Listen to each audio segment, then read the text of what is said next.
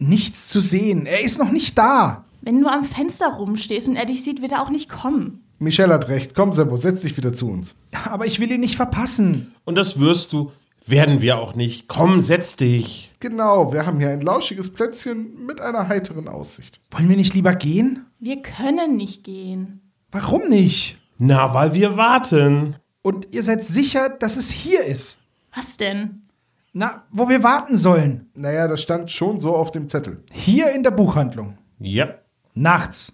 Ja. Und keine Uhrzeit. Exakt. Na toll. Und was machen wir jetzt die ganze Nacht? Es ist doch ganz einfach. Wir lesen uns abwechselnd aus unseren Lieblingsbüchern vor. Gute Idee. Interessante Bücher gibt's hier ja genug. Oh, das ist eine prima Idee. So machen wir das. Okay, Aufbruch, sucht euch Bücher. Selber fängt an. Äh, ich? Ja, ja, ja gut, okay. Hier, ich hab was. Als Herr Bilbo Beutlin von Beutelsend ankündigte, dass er demnächst zur Feier seines 111. Geburtstages ein besonders prächtiges Fest geben wolle, war des Geredes und der Aufregung in Hobbingen kein Ende. Oh Mann, nicht schon wieder. Hey! Olaf, du bist dran. Oh, super, das wird euch gefallen. Die Putenschnitzel waschen, trocknen, tupfen und Taschen hineinschneiden, mit der Würzmarinade einstreichen und zwei Stunden durchziehen lassen. Die Füllung aus Zwiebeln, Speck und Apfelstücken mit Öl und Apfelsaft pürieren und die Masse in die Schnitzel füllen. Igitt. Ist das ein Kochbuch?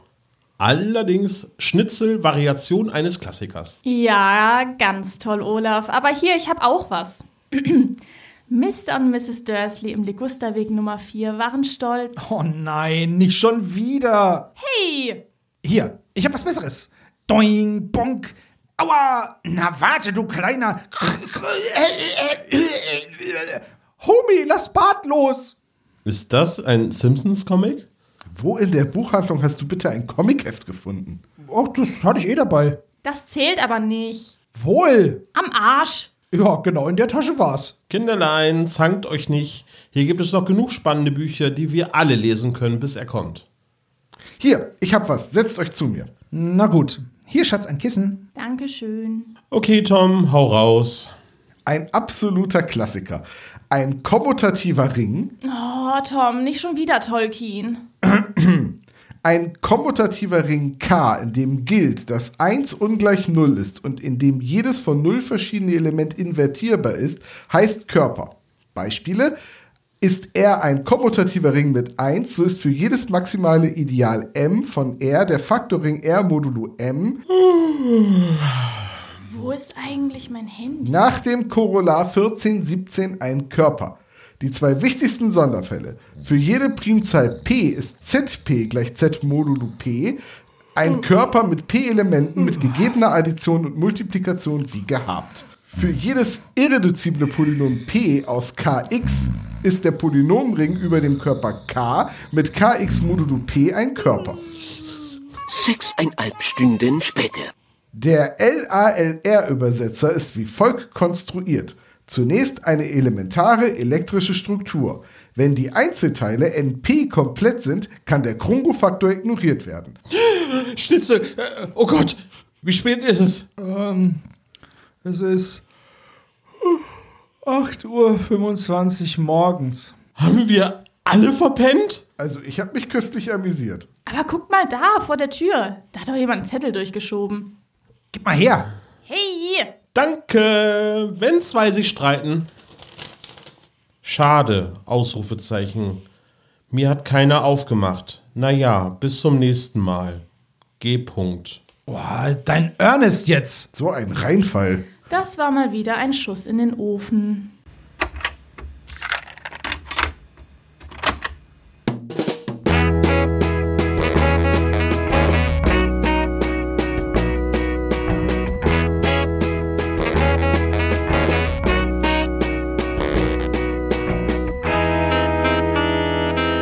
Spezial gelagerte Sonderpodcast. Drei Jungs analysieren jeden Fall. Hallo, hier ist der SSP mit einer weiteren Drei-Fragezeichen-Besprechung. mein Name ist Tom und ich begrüße meinen Podcast-Kollegen Sebastian, weil er sich eh schon verräterisch geäußert hat. Ja, guten Tag, ich bin der Sebastian Freut mich. Angenehm. und ich begrüße euch auch alle, vor allem dich, Thomas. Das ist sehr nett. Vielen Dank, Sebastian. Dann als weiteren Gesprächspartner heute in der Runde Olaf Felten. Herr Felten. Ihr Kackbratzen ist mein Geburtstag. Bitte entspannt euch und trinkt jetzt den Schnaps hier. Alles Gute zum Geburtstag, Herr Felten. Ich finde aber Ihre Wortwahl doch bedenklich. Ich entschuldige mich auch, liebe Hörer. Ich mache direkt mal ein Bierchen auf. Alles Gute zum Geburtstag, Olaf. Hier, ich habe ich hab extra, hab extra Bier mitgebracht. Das mache ich jetzt hier live auf. Ich habe es überlegt, ob ich es vorher aufmache. Aber dann dachte ich mir, nee, für die Stimmung am Platz. Und nein, keine Angst. Macht euch nicht in die Hose, ist alkoholfrei. Ich hab gelogen. Okay, Olaf, dein wievielter Geburtstag ist das denn jetzt? Das ist mein 26. Geburtstag. dieses Jahr. Dieses Jahr, genau. Ja, es ist dein Geburtstag und du hast dir eine Folge gewünscht. Richtig, genau.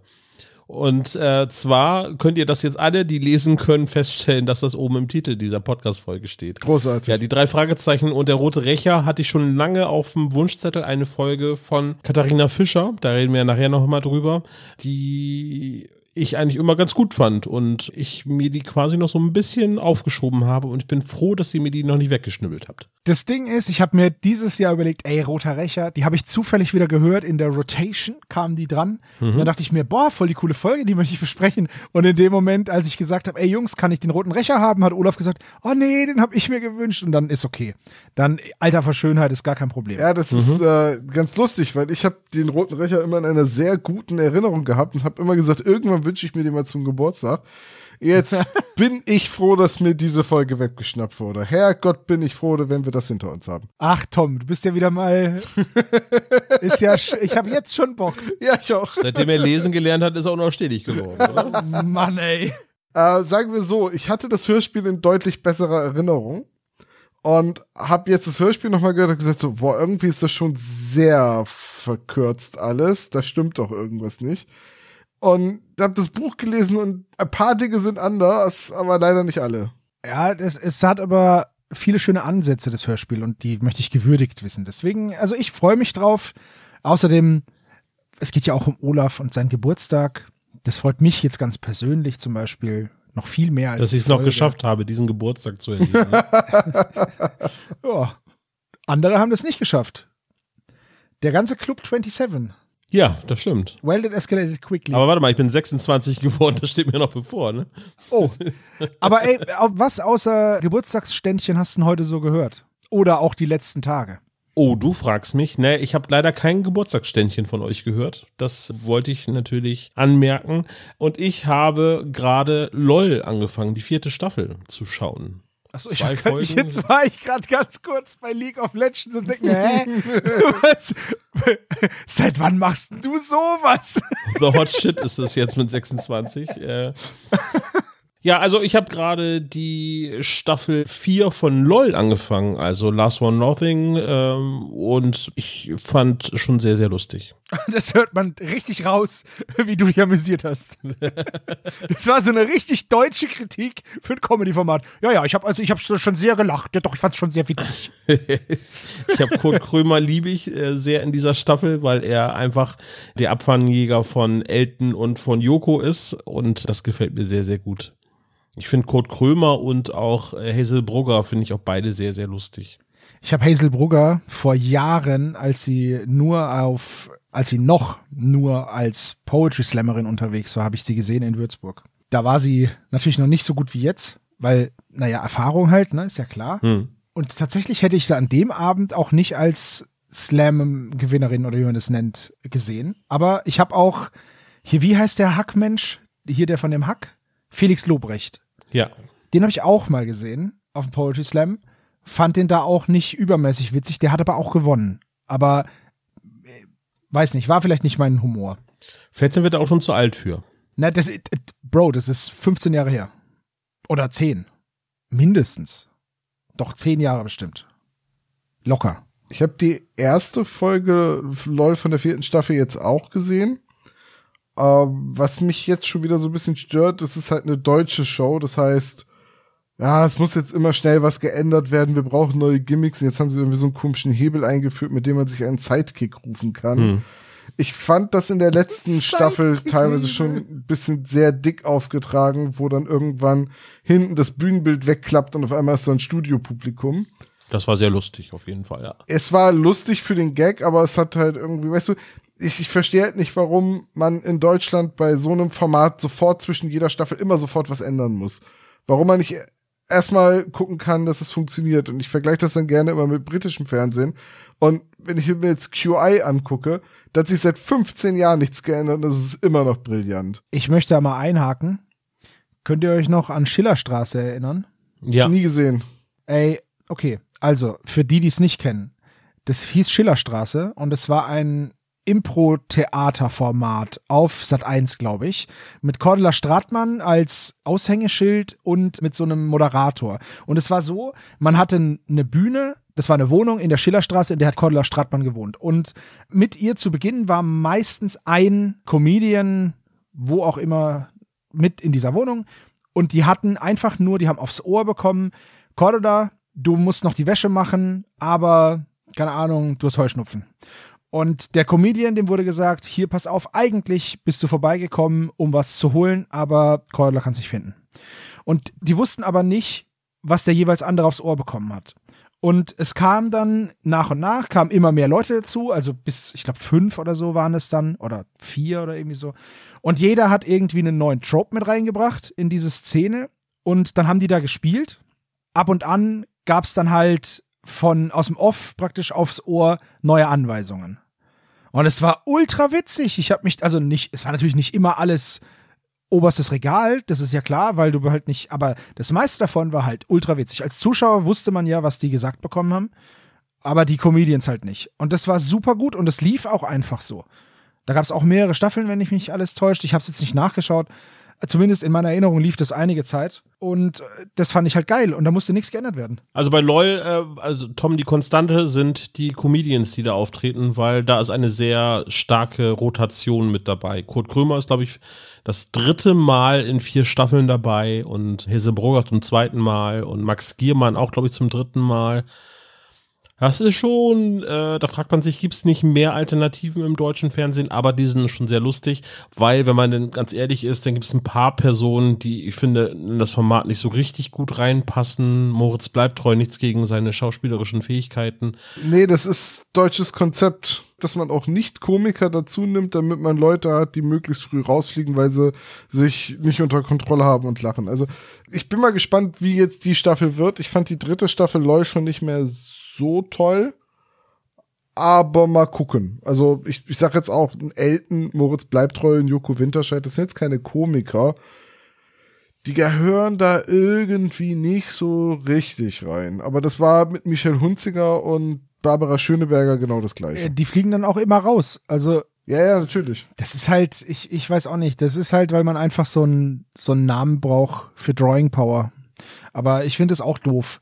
Anstatt dass man irgendwie jungem, aufstrebendem Nachwuchs die Möglichkeit gibt, nimmt man halt irgendwelche, in Anführungszeichen, Altstars, die halt jetzt aber eigentlich gar nichts mit der Materie zu tun haben. Das finde ich immer ein bisschen schade. Auch da, Quatsch Comedy Club zum Beispiel, war doch geil. Da hat man viele Sterne aufgehen sehen. Aber naja. Michelle Hunziger hat halt einen ewigen Platz in der Skurrilität bei mir jetzt im Hinterkopf bekommen. Sie hat ja sich als Huhn verkleidet und ein Ei gelegt während dieser Sendung und das war ein sehr verstörender Moment, fand ich. Also, Ja, aber es war nicht lustig. nee, nein, es war eben halt irgendwie so, äh, hä? Es war, es war verstörend, es war seltsam, es hatte bestimmt irgendjemand für sie geschrieben. Oder irgendjemand für sie halt quasi inszeniert. So hier, du machst es in der zweiten Folge oder so. Ja, hier, äh, du weißt du schon, der, der Thomas hier, der, der Gottschalk. Wahrscheinlich, der ist der Gag-Autor im Hintergrund. Naja, ich sag, ich bleib dabei. Ein britisches LOL wäre einfach nur ein Haufen Comedians, die um einen Tisch in einem leeren Raum rumsäßen, in der Mitte ständ eine Flasche Gin und es wäre zum Brüllen komisch. Ist das so dieses British Standoff oder? Ja, es ist so wie, wie halt fast alle Panel-Shows in Großbritannien. Die brauchen halt nicht tausend Kostüme und irgendwelche eingeklemmten Oberlippen und so weiter, um lustig zu sein. Kein Fan von Requisitenhumor. Aber Cordula Stratmann war schon sehr lustig. Gut, äh, Tom, was hast du denn gesehen? Was habe ich gesehen? Habe ich in letzter Zeit was gesehen? Ach doch, ich habe einen neuen Podcast. Vom, wie sollte es anders sein? Vom Deutschlandfunk gibt's einen neuen Deutschlandfunk. Hey, woo. gibt's einen neuen Geschichtspodcast, der heißt Der Rest ist Geschichte, die sich immer 45 Minuten mit Themen auseinandersetzen, die heute noch von Relevanz sind, die aber damals angefangen haben. Also da gab es zum Beispiel, was ist eigentlich deutscher Nationalstolz und woher kommen die Landesfarben Schwarz-Rot-Gold oder wie hat sich das Bild des deutschen Soldaten in der Gesellschaft gewandelt im Laufe der Jahre, also seit Ende des Zweiten Weltkrieges oder eigentlich seit Ende des Ersten Weltkrieges bis heute oder was hat eigentlich der Kalte Krieg mit dem Polio-Impfstoff zu tun? Super interessant, immer so etwa eine Stunde lang, kriegt man in jeder Audiothek und vor allem halt auch, wo man halt Podcasts sonst so abonniert. Kann ich nur empfehlen. Der Rest ist Geschichte. Ja, geil, da habe ich auch was in die Richtung. Sehr gut. Ich habe auch einen Geschichtspodcast. Als hätten wir uns abgesprochen. Aber meiner ist vom Bayerischen Rundfunk, dem einzig richtigen Rundfunk. Nein, Quatsch. Nein, der ist vom BR2. Ist auch ein sehr, sehr guter Sender. Alle, die den empfangen können, hört da mal rein. Ich finde den super. Er heißt Tatort Geschichte und hat einen Untertitel, der ist halt scheiße, der heißt True Crime Meets History, aber naja. Also auf jeden Genau. Fall, genau, ist richtig blöd, der Untertitel, meiner Meinung nach, weil er auch nicht so wirklich passend ist. Klar, da werden auch so Kriminalfälle beleuchtet aus der Geschichte, aber halt auch zum Beispiel so Porträts Erich Mielke zum Beispiel, ne? Oder ähm, Irmfried Eberl. Das ist halt irgendwie so ein im Dritten Reich zugange gewesen. Dann geht's um die Narcos, dann geht's um Nathan Bedford Forrest, dann geht's um, keine Ahnung, Marie Antoinette. Und ja, das bewegt sich halt so durch die komplette Geschichte. Das Olympia-Attentat 1972 zum Beispiel in München ist auch mit dabei. Und da sprechen halt zwei Historiker miteinander von der Ludwig-Maximilians-Universität in München. Und die haben ab und an Experten zu den jeweiligen Themen mit dabei, aber halt nicht immer. Und erzählen halt unaufgeregt und wissenschaftlich fundiert diese Geschichten. Die lassen sich dafür auch Zeit. Da dauert eine so eine Geschichte eine Stunde und dann gibt's immer wieder Rückschauen in nächsten Episoden zum Beispiel. Klar, Drittes Reich ist auch ein großes Kapitel und davon gibt's dann gleich mehrere verschiedene Episoden, die sich mit verschiedenen Dingen befassen. Also ich find's super interessant. Haben die noch mehr zum Sezessionskrieg gemacht oder nur Nathan Bedford Forrest? Müsste ich jetzt nachgucken. Okay. Die haben einige Episoden, das sind schon ein bisschen viele, aber müsste ich jetzt, müsste ich jetzt gucken. Okay, dann schaue ich selbst einfach mal. Das klingt nämlich interessant. Mal eine rein formelle Frage dazu. Ihr habt jetzt beides äh, Podcast des öffentlich-rechtlichen Rundfunks gehört. Ähm, und Tom sagte eben gerade in einem Nebensatz, dass er natürlich auf allen Podcast-Plattformen zu finden ist. Aber es scheint doch jetzt irgendwie gang und gäbe zu sein, dass die öffentlich-rechtlichen Sender das versuchen, alles zu bündeln und in der Audiothek und in der Mediathek der ARD zu veröffentlichen. Also sie bündeln das, aber das heißt ja nicht, dass es da exklusiv ist. Richtig, ist zum Beispiel Tatort Geschichte findet man unter anderem bei Spotify. Da höre ich das halt. Ich habe es auch in unsere spezial gelagerten Hörspiele mit reingepackt, aber natürlich gibt's den auch in der ARD Audiothek. Ja, das wäre ja okay, aber Extra 3 zum Beispiel verschwindet komplett vor YouTube und die neuen Folgen werden jetzt alles in der Mediathek veröffentlicht. Deswegen frage ich jetzt gerade, ob das da bei denen auch schon so. Es gab ja eine große Ankündigung, dass die ARD jetzt zum größten Streaming-Anbieter Deutschlands werden möchte. Und äh, Ich glaube, bei so Radioproduktionen sind die noch nicht auf dem Stand, dass sie das alles in ihre Audiothek packen. Wobei natürlich der Deutschlandfunk jetzt eine Audiothek hat, also als App. Die ist sehr gut und die ist großartig und die benutze ich auch ganz, ganz viel, wenn ich irgendwelche Sendungen nachhören will, etc. ja, danke für die Information. Äh, beides äh, habt ihr schon sicherlich irgendwie in die Playlist mit hinzugefügt, oder? Ja, ich, äh, wie, wie hieß deiner, Tom? Rest ist Geschichte. Da packe ich auch den Trailer oder irgendeine Episode rein. Dann findet ihr die auch in den spezial gelagerten Hörspielen. Dann können wir zu der eigentlichen Folge unserer Episode kommen. Yes. Wir wollen über eine Drei-Fragezeichen-Geschichte reden. Ich habe irgendwie vergessen, welche das war. Olaf, sag noch mal eben schnell. Ich glaube, es war äh, Rollo der Rote. Nee, warte mal eben. Rollo der Der Rächer mit dem Becher, dachte ich. Irgendwas mit Rot vielleicht. Also der rote Rächer, genau, von Katharina Fischer.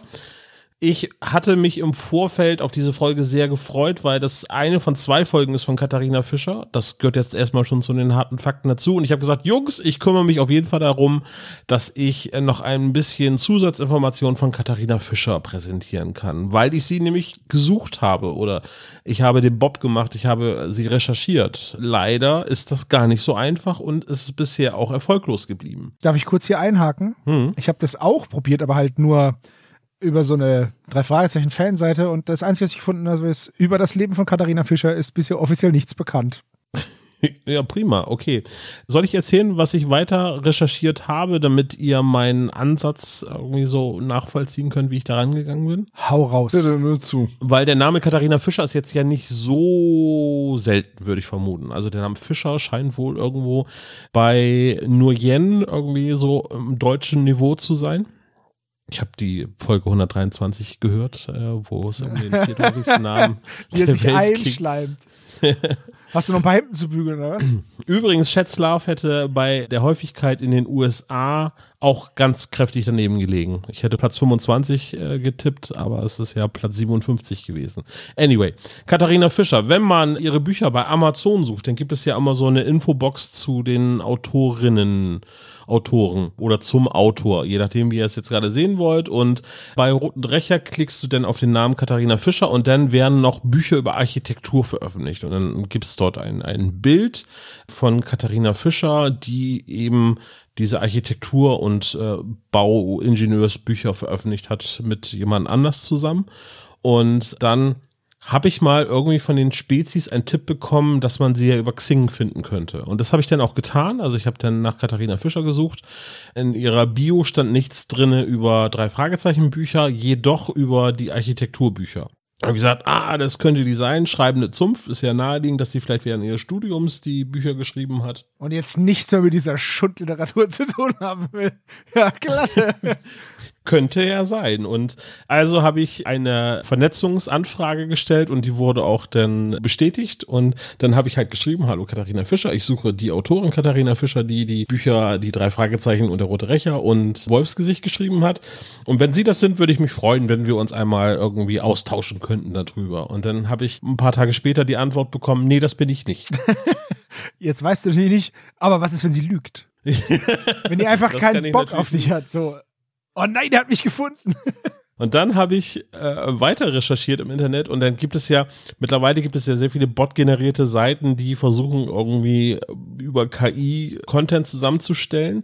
Und dann meine ich gelesen zu haben, dass Katharina Fischer nichts mehr mit den drei Fragezeichen zu tun hat. Ich glaube, es war bei Lovely Books. Okay, das ist jetzt nicht KI generiert. aber da stand auf jeden Fall, dass Katharina Fischer jetzt in Österreich lebt und ein veganes Restaurant betreibt.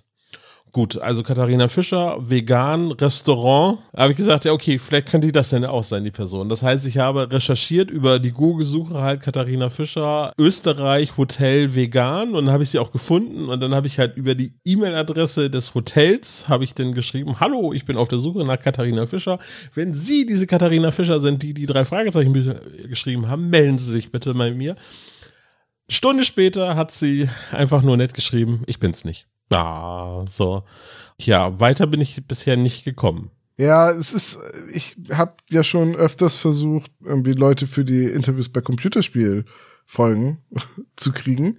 Es ist reichlich schwierig, auch über Xing oder LinkedIn oder so die richtigen Leute zu treffen. Selbst wenn du dann die richtigen hast, müssen die auch noch antworten.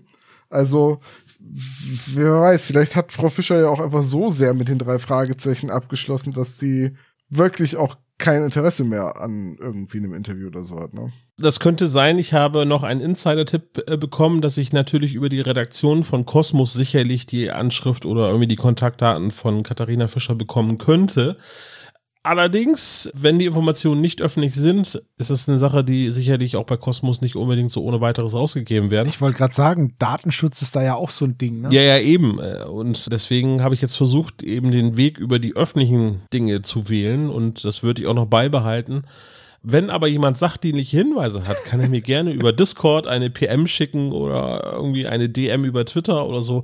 Ich würde mich da super freuen. Und wenn Katharina Fischer das selber hören würde, jetzt diese Folgenbesprechung, dann äh, bitte, Frau Fischer, melden Sie sich gerne mal, mal bei uns. Ich, äh, wir hätten da ein paar Fragen. Frau Fischer, bitte melde dich. Bitte melde dich. Ich würde sagen, wir loben ein Kopfgeld aus. Ja. So eine Tasse für denjenigen, der uns die richtige Katharina Fischer bringt. Oh, das ist eine gute Idee, machen wir so. Aber legal, ne? Und wer hier jemanden belästigt, dem schmeiße ich die Tasse an den Kopf. Du bist schuld, wenn jetzt, wenn, die jetzt gedoxt wird. Wer, wer Katharina Fischer doxt, der kriegt auch eine Tasse an den Kopf. So, mal, wie viele Tassen haben wir denn hier noch? Ja, das könnte schmerzhaft werden. Wollen wir dann vielleicht übergehen zu den harten Fakten dieser Folge? Es Ja. ist eine von zwei Geschichten, die Katharina Fischer geschrieben hat. 2001, das Wolfsgesicht war davor. Also ich habe hier 2000, aber Okay. Ich habe jetzt beim Hörspiel 2001, vielleicht ist das Buch von 2000. Buch habe ich als Erscheinungsdatum auch nur 2000, kein explizites Datum und Wolfsgesicht ist Ich kann auch August beisteuern für 2000. Wolfsgesicht ist doch 87, das heißt, das hier ist der zweite und letzte Fall von Katharina Fischer. Ja. Was haben wir noch an harten Daten? Buch und Effekte, André Minninger, Produktion und Regie Heike Dine Körting, wie überraschend. Mit einer Länge von 53 Minuten erfreulich kurz. Alter, Tom drückt voll auf die Tube. Nimmt mir meinen Part ab. Das Buch hat die Nummer 92, das Hörspiel Nummer 96. Erschienen ist das Hörspiel am 9. April 2001. Tom hat so keinen Bock drauf. Kommen wir zum Cover. Warum reden wir denn so schnell eigentlich? Tom hat keine Lust und dein Ah, Geburtstag ist auch bald verstehe. rum. Du wirst älter. So, pass auf. Was haben wir hier auf dem Cover? Ich beschreibe das kurz. Tom, äh, ganz kurze Frage, ernst gemeint. Du hast ja eine rot-grün Sehschwäche, aber du siehst jetzt diese unterschiedlichen Changierungen von der Flamme schon, weil ich kann mir null vorstellen, wie das aussieht für dich. Das genau meinst du, du meinst es da jetzt, das- ich sehe nicht eine durchgehende Farbfläche, wenn du das meinst. Na, das, das ist mir klar, weil da ja auch schwarze Linien dazwischen sind, aber das ist für dich auch äh, knalliges Rot und Orange und Gelb. Ja, ja, klar. Okay. Also Flammen im Hintergrund einer schwarzen Person. Ich verstehe zwar nicht, warum der so ein dunkelgrünes Dreieck auf der Brust hat, aber der Rest. Ja, gut, nee, ich wollte das nur mal wissen. Okay, also wir haben eine schwarze Gestalt mit einem wahrscheinlich Matrix-ähnlichen Mantel, man sieht ja nur eine Silhouette, und ein goldenes Dreieck an einer goldenen Kette um den Hals. Illuminaten? Fragezeichen. Im Hintergrund, Druide, aber ja. im Hintergrund Flammen und verschiedene Totenköpfe, die müsst ihr euch aber selber rausführen. Wer die nicht sieht, der hat mehr als eine Rot-Grün-Schwäche. Okay. Wie findest du das Cover, Olaf? Ich finde es ganz geil. Tom als Ablehner der Geschichte? Ich finde das Cover sehr cool, auch wenn natürlich jetzt hier das Dreieck schon ein bisschen fast die einzige Detektivarbeit des Hörspiels vorwegnimmt. Ja, das habe ich mir auch aufgeschrieben. Ich habe gesagt, cooles Cover, aber doof den Trick verraten so.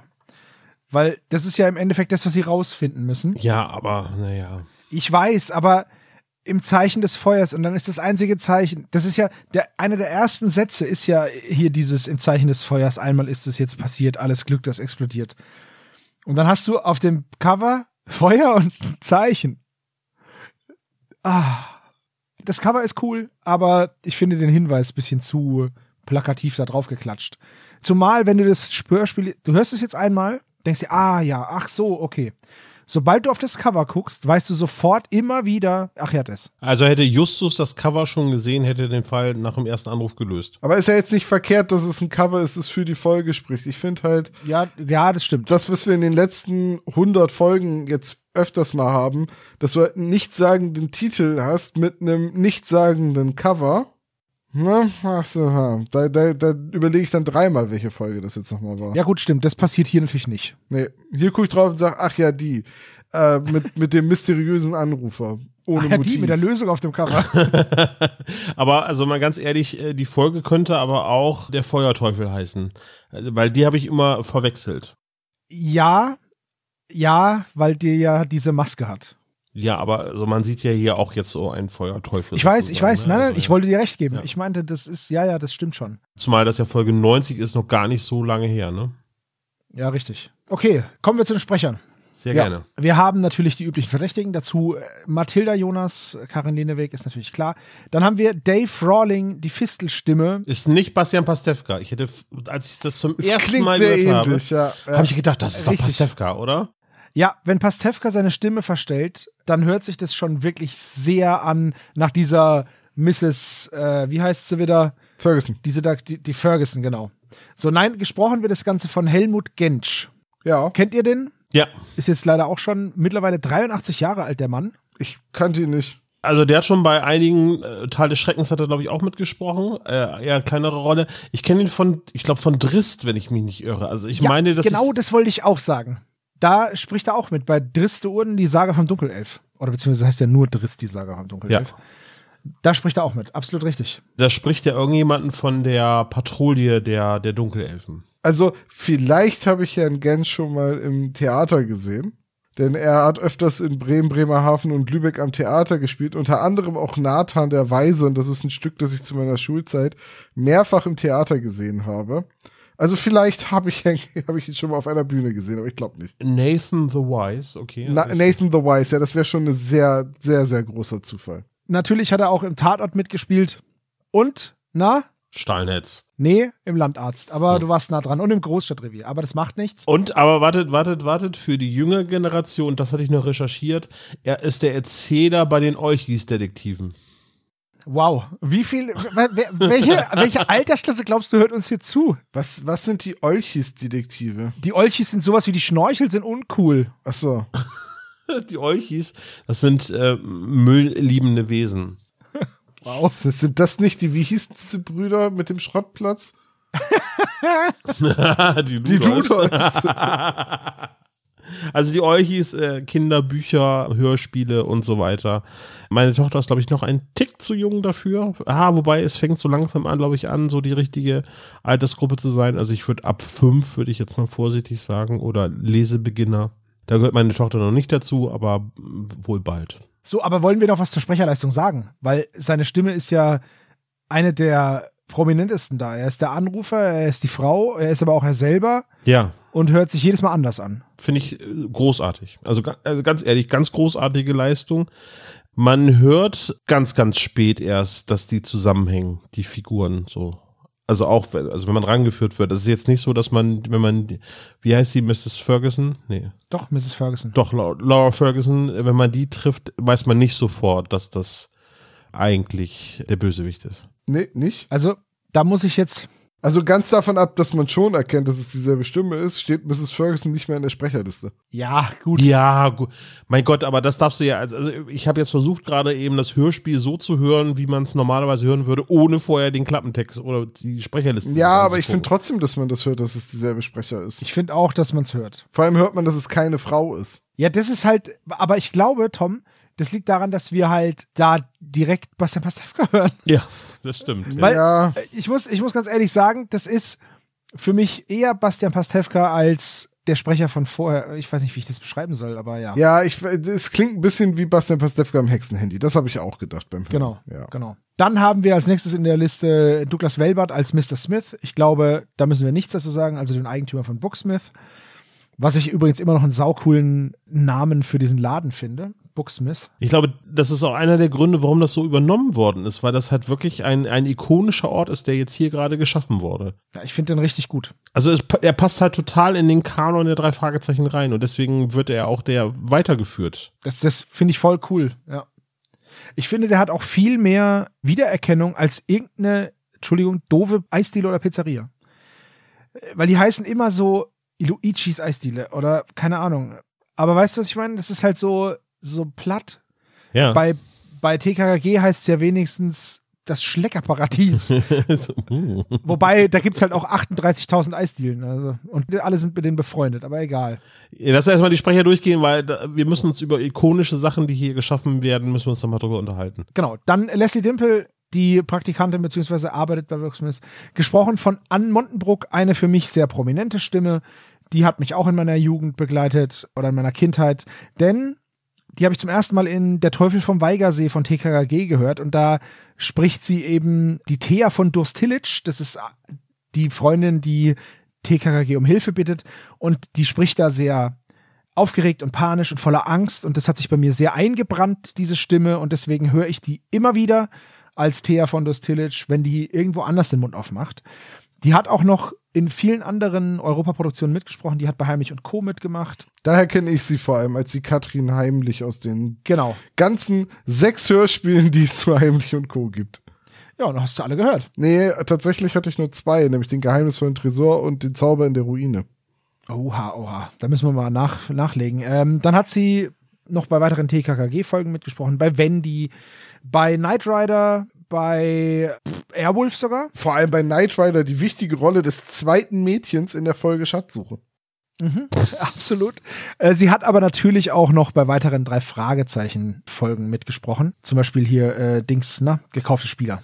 Ja, das, das ist die einzige drei Fragezeichen, nee, gar, doch, das ist die einzige drei Fragezeichen Folge, in der sie nicht Leslie Dimple spricht. Ja, da spricht sie äh, Cheerleaderin Nora. Ja, Leslie Dimple hat mehrere Sprecherinnen in der drei Fragezeichen Hörspielgeschichte. Zwei. Aber man könnte schon sagen, dass Ann Montenbrook die Stammsprecherin ist. Die hat zum Beispiel im Schatz der Mönche Leslie die Stimme geliehen, dann in hier diesen Kurzgeschichten, die drei Fragezeichen und der schwarze Tag und in Höhenangst.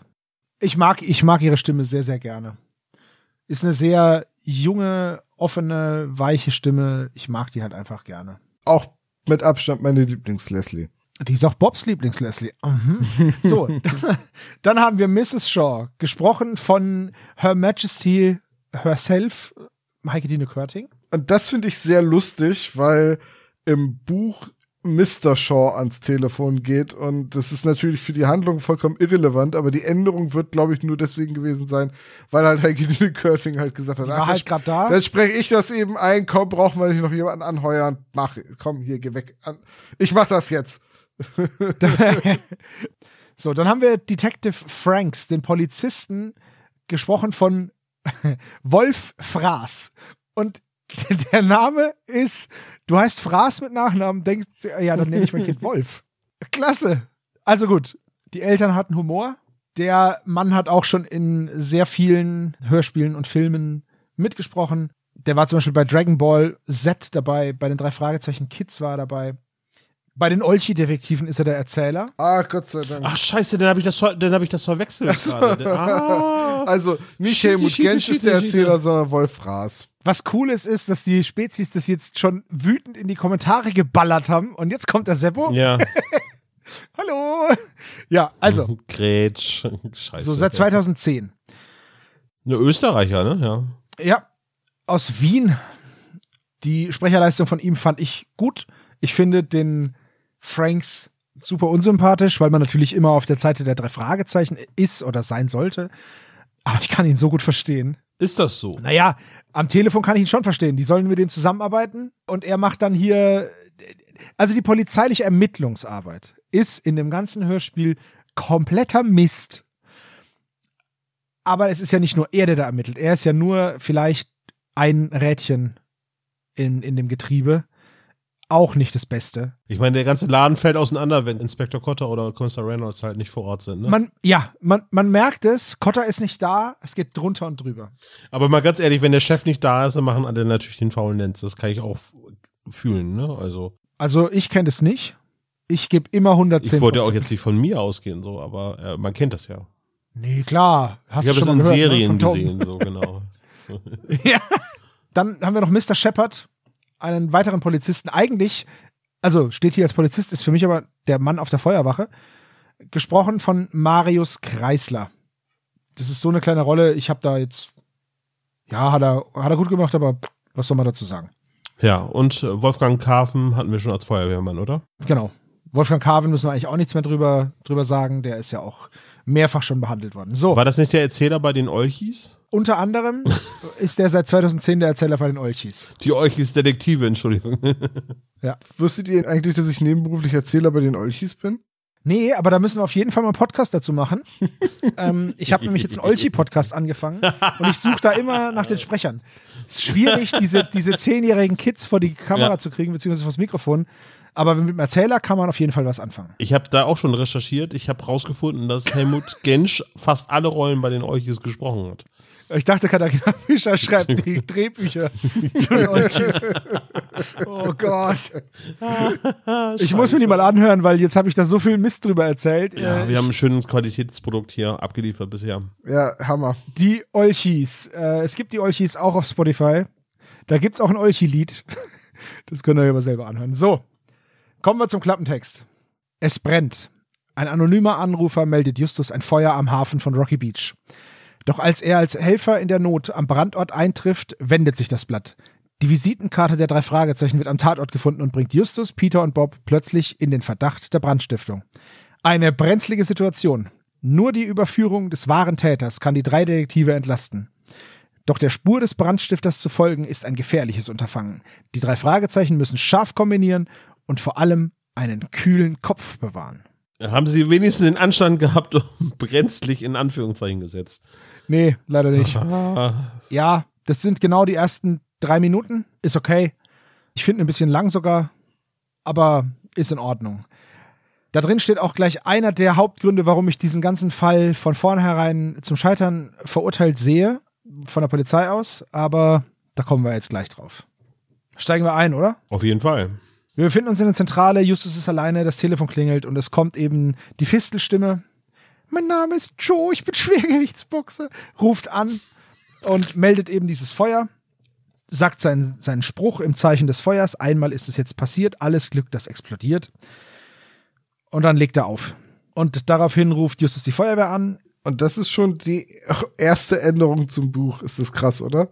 Meine Damen und Herren, aber im Buch wird Ihnen präsentiert von Paulana Spezi. Rösti Marshmallows. Naja, das äh, Buch geht eigentlich damit los, dass halt Justus alleine zu Hause ist und sich einen, einen schönen Abend macht. Und es klingelt auch nicht in der Zentrale das Telefon, sondern es klingelt im Wohnhaus der Familie Jonas das Telefon. Denn noch hat Dave Rawlings ja gar nicht die Visitenkarten der drei Fragezeichen. Eine müsst ihr doch schon haben, oder? Ja, die, genau, eine hat er, die hat er von Justus selbst bekommen. Von Justus? Ja. Im Hörspiel ist es halt Bob. Okay. Genau, das ist komplett komisch, äh, warum das geändert wurde. Wahrscheinlich, weil Oliver Rohrbeck sonst zu viel Text hätte oder so. Vermutlich. Oder es, es ergibt überhaupt gar keinen Sinn, außer dass man vielleicht gesagt hat, die Szene kriegt dadurch eine bessere Dynamik fürs Hörspiel, dass man das, das ändert. Aber eigentlich, das alles, was Bob erzählt, von wegen am Hafen getroffen und so weiter, ist eigentlich Justus. Und Justus vermu sieht, also ist auf dem Schrottplatz und er sieht ein Feuer auf dem Schrottplatz und stellt dann fest, dass es nur ein elektrischer Kamin war, der zwischen dem ganzen Gerümpel stand. Den muss Onkel Titus irgendwie vergessen haben auszumachen. Dabei bemerkt er aber, dass aus der Werkstatt von Onkel Titus der Feuerlöscher gestohlen wurde. Was ist denn das? Und dann kommt dieser mysteriöse Anruf. Das ist nämlich der erste Einbruch von Rawlings auf dem Gelände der Firma Jonas, weil er nämlich am Spionieren ist und Justus vermutet, er hätte am Anfang einen Schatten zwischen den Schrottbergen gesehen. Also, Das ist aber arg hölzern. na, was heißt hölzern? Ich habe es jetzt vielleicht gerade schlecht erklärt. Also Ju- Justus sieht halt ein, ein Licht, das ihn ablenkt und das hat der Rawling halt angemacht, um eben von sich abzulenken. Wird denn beschrieben, du äh, hast es gerade so charmant abgekürzt, Justus möchte sich einen schönen Abend machen. Wie macht sich Justus Jonas einen schönen Abend? Er muss ein Referat über Werbung in Kinderserien schreiben. Das ist ein schöner Abend. Justus ist ein Streber, was soll ich sagen? Aber er schreibt doch morgen die Mathearbeit oder schreibt er die nicht? nee, die schreiben nur Peter und, und Bob. Aber wobei halt, doch, nee, ähm, die schreiben die alle drei, aber Justus muss dafür nicht lernen. Hm, so einer, ja, okay. Mhm. Mhm. Ja, Merkst du, merkst du selber, sein. Tom findet das ganz normal. Das, Ja, Dass ja. man für Mathearbeiten nicht lernen ja, muss, das, das stimmt. geht mir auch so, ja. Oder ging mir so. Ihr seid alle. Aber Justus, oder beziehungsweise Onkel Titus und Tante Mathilda sind im Kino, Justus ist alleine zu Hause und dann kommt der Anruf von Dave Rawling. Ja, gut, okay. Ich finde diese Kürzung ist okay. Ja, die ist vertretbar. Es ist halt, im Buch ist es halt wichtig, dass Feuerbekämpfungsutensilien und auch später noch ein Benzinkanister vom Schrottplatz verschwinden, weil die halt am, an den Tatorten platziert werden. Aber als Brandstifter nehme ich ja eher Brandbeschleuniger mit als Brandstopper, ne? Also. Ja, das stimmt schon. Aber der Feuerlöscher ist, glaube ich, vor allem weg, damit man später nicht so schnell löschen kann, wenn dann der Schrottplatz brennt. Das glaube ich eher. Ja, okay, Ja. gut. Justus ruft die Feuerwehr an. Die ist natürlich skeptisch, ob der Lage des Anrufers im, Ver im Vergleich zum Hafen, weil er könnte das gar nicht sehen. Äh, Schicken natürlich trotzdem die Einsatzkräfte los und Justus informiert dann Peter. Und hier gibt es einen kurzen Nebensatz, dass Bob bei Sex Handler arbeitet. Ich weiß aber nicht, was das jetzt zum Fall beiträgt, um ehrlich zu sein. Rein gar nichts, weil das im Buch nicht vorkommt. Ja. Tipptopp, das ist eine Erinnerung, die ich zum Beispiel nicht verstehe. Okay. Ja, das ist, glaube ich, um zu begründen, warum Bob nicht da ist. Ja, aber Bob hätte doch da sein können. Ist vollkommen egal. Äh, es geht jetzt um Johnnys Bootsverleih. Ähm, Genau. Tritt der später, also der Name kommt Das mir heißt so, Joes. Das Joe, heißt meine Joes. äh, Joes, Entschuldigung. Äh, Der Name kommt mir so, Johnny's Bootsverleih kommt mir so bekannt vor. Er heißt Joe. Joes Bootsverleih kommt mir trotzdem so bekannt vor, dass ich das Gefühl habe, dass er in mehreren Folgen stattfindet. Also wir wissen ja, dass später Rubbish George irgendwie auch einen Bootsverleih haben wird für eine kurze Zeit. Er verleiht ein Boot, es ist sein Haus. Er merkt, es ist eine schlechte Idee. Das meinte ich vorhin mit ikonische Orte irgendwie. Also der Name Joes Bootsverleih oder also oder Johnny, je nachdem, wie ich es gerade ausgesprochen habe, Es gibt den Joe Bootsverleih in mehreren Büchern, aber anders geschrieben.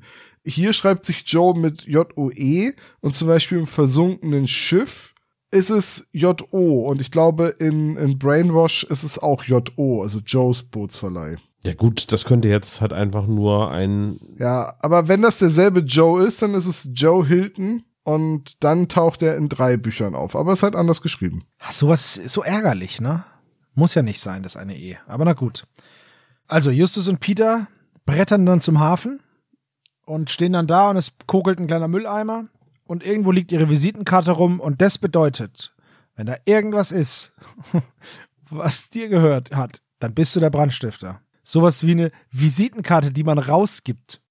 Es ist eine angesenkte Visitenkarte. Aber klar, die hätte auch einfach in dem Müllcontainer drin sein können. Eben, Äh, das ist er nämlich- Brand gesteckt wurde. Ja, aber die müsste ja dann neben dem Brandbeschleuniger gelegen haben, oder? Also Die hat er irgendwo daneben gelegt und die ist halt mit abgefackelt oder angekokelt. Aber ich finde, es ist so ein schwaches, das ist überhaupt kein Indiz. Schon. Das ist ja wie wenn du, das ist ja wie wenn der nächste Müllcontainer brennt und du holst eine Dose raus oder eine, eine, einen Becher.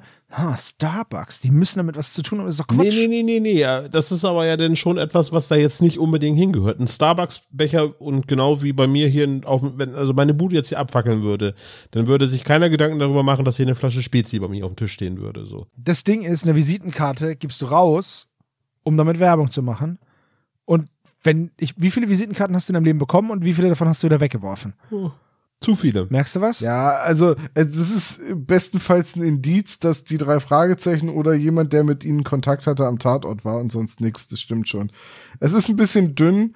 Auch das, das Motiv, das Detective Franks sieht, dass die drei Fragezeichen einfach mal wieder im Mittelpunkt stehen wollen, ist halt, das ist halt alles andere als clever, wenn sie das wirklich so machen würden. Das sagen die drei Fragezeichen im Buch auch immer und immer wieder.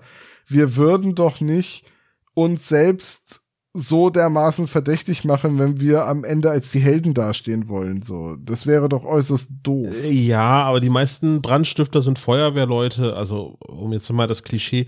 Also die Feuerwehr erhält einen Anruf von, ne, wegen Triangulation, ziemlich weit weg von Joes Bootsverleih, äh, vom Schrottplatz. Justus Jonas sagt, da brennt es am Hafen und das ist halt überhaupt gar keine Sichtlinie eben halt zu, zu diesem Ort. Warum weiß Justus Jonas auf dem Schrottplatz, dass ein Feuer bei Joes Bootsverleih brennt? Er hat es doch gesagt, er wurde angerufen. Ja, ja, ja, klar, aber und dann nicht zufälligerweise auch noch blöderweise die Visitenkarte von der Person, die diesen komischen Anruf getätigt hat. Das ist schon der Teil, der sie verdächtig macht. Das stimmt schon, ja. Also ich, ich weiß nicht. Äh, Das hat für mich jetzt zur Folge, ja, dann lasse ich es abfackeln. Ich muss bei Feuerwehrleute und Brände legen immer dran denken, dass ja in den Scheibenweltromanen die Feuerwehr nach der Anzahl gelöschter Brände bezahlt wurde. was halt äußerst schlecht war für das Verhalten der Feuerwehrleute. Eigentlich super logisch, das so zu machen. Und dann aber halt auch super dumm. Also, normalerweise sind Feuerwehrleute Helden und es gibt halt so ein paar Verirrte, die, die Feuer anzünden, aber die sind ja dann auch nicht die, die dann bei der Polizei anrufen und sagen, guck mal, hier brennt's. Die, die fackeln das ja ab, gehen weg und warten, bis sie alarmiert werden und kommen dann hin und sagen, oh, guck mal, jetzt bin ich voll der große Held. Aber das sind so wenige, also das wollte ich nur mal gesagt haben. Naja, es ist, es ist halt schon, also es ist von den drei Fragezeichen wäre es nicht clever, aber diese Ausrede von wegen, wir sind angerufen worden und so, das ist halt auch nicht so richtig glaubwürdig. Ja, das lässt sich aber durch eine Telefon, also durch eine, durch eine Abfrage lässt sich das ja total leicht ermitteln. Wurden die angerufen? Bevor der, weißt du? Das lässt sich ja, wenn, man, wenn man das. wenn ja, man das, wenn das Anfang der 2000er in Kalifornien Gevorratsdaten speichert wurde, wer weiß. ja, zumindest eine, eine, eine Anrufliste gibt's doch schon immer. Wahrscheinlich. Aber das ist jetzt sozusagen der CSI-Effekt, ne, der jetzt gerade bei dir da eine Rolle spielt. So. Bei mir jetzt. Ja. Ein Verbindungsnachweis ist jetzt sowas von nicht CSI. Naja, aber schon irgendwie so die, die technischen Möglichkeiten. So, die radeln ja jetzt zu dem Bootsverleih auch hin. Justus hat auch noch bei Bob angerufen, aber der durfte nicht mehr raus, weil morgen ist Mathearbeit und es ist schon sehr spät. Das ist halt im Hörspiel geändert und begründet worden. Bob wäre am Arbeiten für Sex Sandler, aber es ist spät abends, als dieser Anruf kommt. Also, Yep. ne, das sind Jugendliche. In den Büchern sind sie noch ein bisschen jünger, so, oder werden sie ein bisschen jünger geschrieben, als sie sind. Die dürften halt nicht mehr raus, weil morgen ist Mathearbeit in der ersten Stunde. Peter seltsamerweise darf raus. Naja, die Mutter denkt ja auch, dass Justus ihm hilft. Ja, das kann sein. Also, das kann die Begründung sein. Justus sorgt jetzt erstmal dafür, dass die beiden verhaftet werden und zur Polizei gebracht werden. Cotter hat natürlich passenderweise Urlaub, was das Ganze natürlich unnötig in die Länge zieht. Jetzt kommt es zu einem, naja, Verhör durch Detective Franks. Schwamm drüber, eigentlich müssten die Eltern benachrichtigt werden, aber mein Gott. Ist aber ganz lustig, weil als Justus dann zu Detective Franks im Buch sagt, fragen Sie doch Inspektor Cotter, sagt er, na, hast du den Namen in der Zeitung gelesen? Und dann sagt Justus, okay, wenn Sie mir nicht glauben, dann fragen Sie doch Kommissar Reynolds. Dann sagt er, oh, Kommissar Reynolds, da hast du aber tief in der Zeitungsrecherche gegraben, wenn du den Namen noch gefunden hast. Der ist doch schon sehr lange in Pension. Also der, der Franks hat einfach mal so überhaupt keinen Bock auf die drei Fragezeichen. Ich sag mal so, wenn du unkooperativ sein möchtest, dann kriegst du das schon hin. Dann musst du so sein wie der Franks. Ich sag ja, der ist ziemlich unsympathisch. Aber es ist ganz schön, sie werden dann verhört. Das ist alles wie im Buch. Es kommt zu nichts, er glaubt ihnen nicht. Und dann gibt es noch einen anderen Polizisten, der heißt Roy.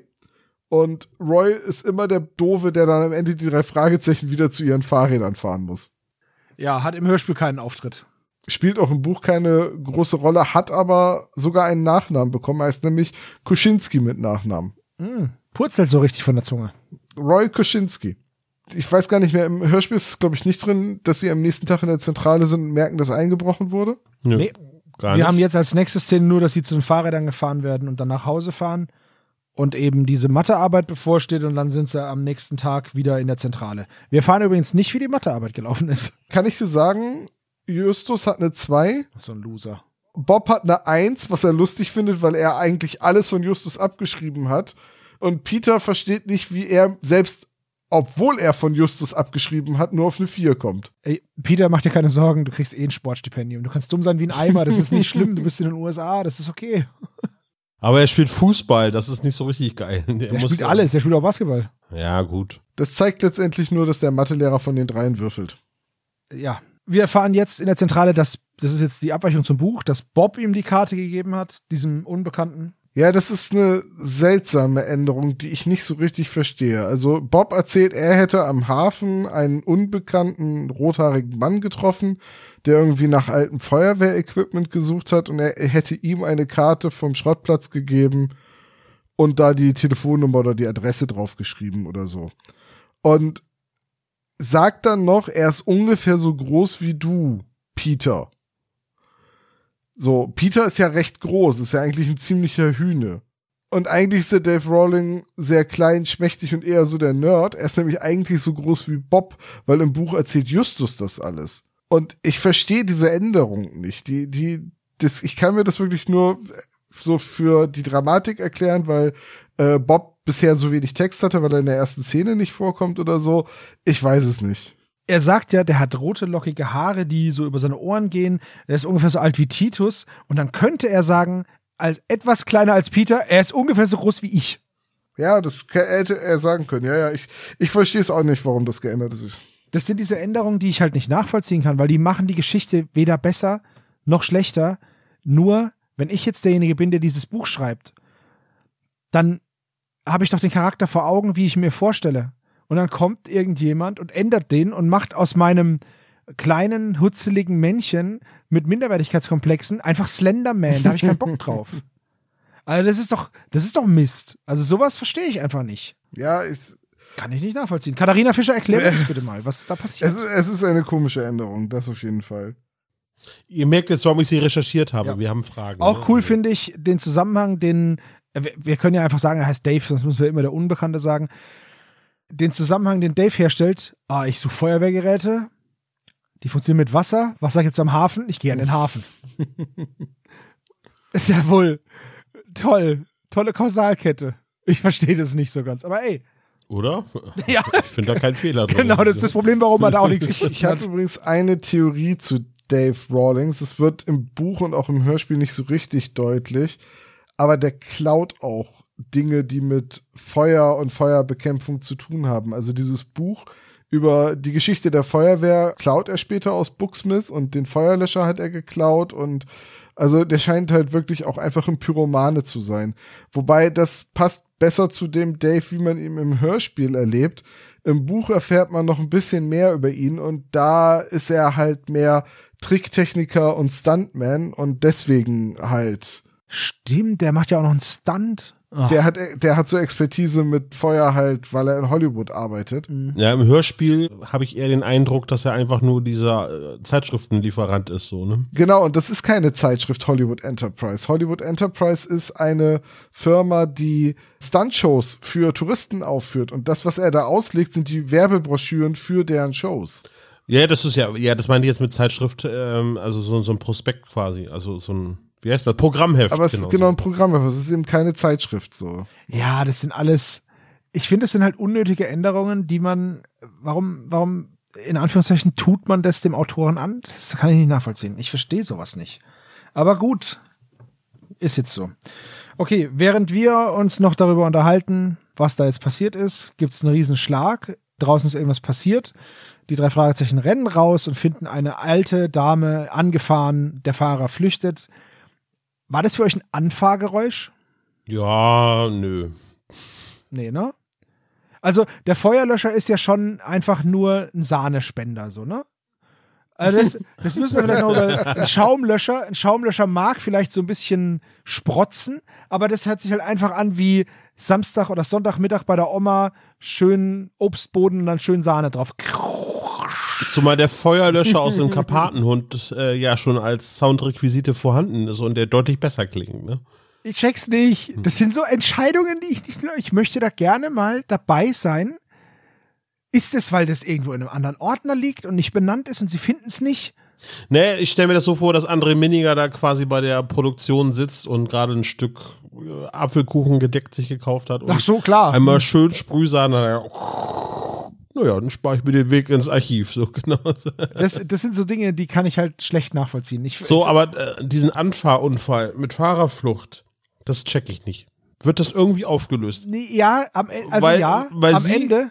Sie, er ist ja Dave sozusagen. Genau, Dave als, als verkleidet als Mrs. Ferguson lässt sich von dem Stuntman anfahren, aber ich weiß nicht warum. Von einem Stuntman. Wo wird das denn erwähnt? Das wird ganz zum Schluss gesagt, dass er den Typen angeheuert hat. Das ist ein Stuntfahrer aus diesem Ach so, ja, natürlich. Ja, Aber okay. warum? Das kann ich erklären, weil, also das ist, wird im Buch deutlicher. Mrs. Ferguson, also er versucht quasi, sich das Vertrauen der drei Fragezeichen zu erschleichen in dieser Verkleidung der Mrs. Ferguson, so dass er immer auf dem Schrottplatz ein- und ausgehen kann, ohne beobachtet zu werden oder ohne immer genau im Auge behalten zu werden.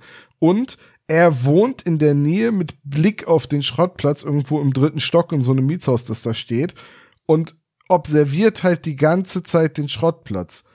Offiziell ist die Begründung, weil der Typ, der ihn angefahren hat, der Rothaarige, treibt sich angeblich öfters in der Nähe des Schrottplatzes rum und beobachtet die Familie. Und weil die drei Fragezeichen von Mrs. Ferguson beauftragt werden, den Typen dingfest zu machen, sagt sie, sie hilft dabei, indem sie ein Auge auf den Schrottplatz wirft. Also er, er will sich quasi selbst die Ausrede oder das Alibi liefern, warum er die ganze Zeit den Schrottplatz observiert. Ja, okay.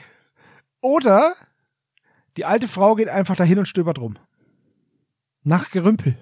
Ja, das würde auch so gehen, aber dann würde man vielleicht misstrauisch werden, warum sie immer den Schrottplatz beobachtet. Aber wie gesagt, seine Version der Geschichte ist, der Typ, der sie angefahren hat, ist öfters da und spioniert den Schrottplatz aus und sie behält jetzt den Schrottplatz im Auge, damit sie die drei Fragezeichen warnen kann und damit die ihn dingfest machen.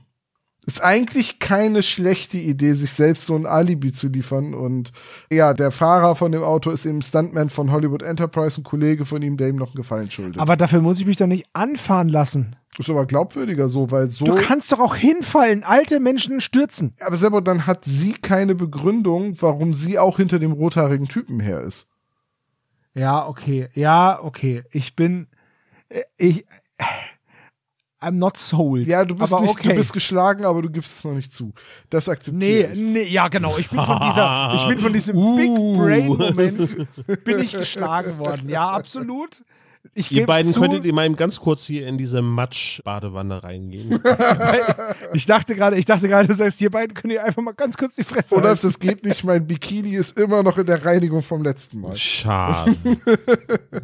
Ich habe hier schon diesen Haken für explicit für diesen Podcast schon aktiviert gehabt, aber ich nehme das mal raus wieder. Das ist gut. Wir haben ja noch gar nichts gesagt, was explicit ist. Da bin ich ja froh.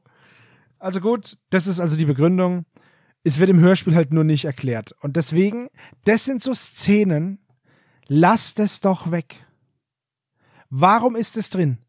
Okay, ich verstehe im Buch, okay, ich verstehe die Erklärung. Tom hat es natürlich auch scheiße erklärt, aber nein, ich verstehe, ich, ver, ich verstehe, ich verstehe die Erklärung, so wie Tom sie mir jetzt gesagt hat. Top, okay, alles Bombe. Im Hörspiel fehlt mir die Erklärung zu dem, was ich da gerade sehe, Schrägstrich höre. Warum lasse ich diesen Wurmfortsatz, diesen Blinddarm dieser Geschichte nicht einfach weg? Erklär mir das. Ich kann das nicht nachvollziehen. Naja, es ist so ein bisschen Action, halt. Es ist ein bisschen turbulenter, ne? Irgendwie so. Das kann ich schon, das, das, das geht schon. Turbulent ohne Grund.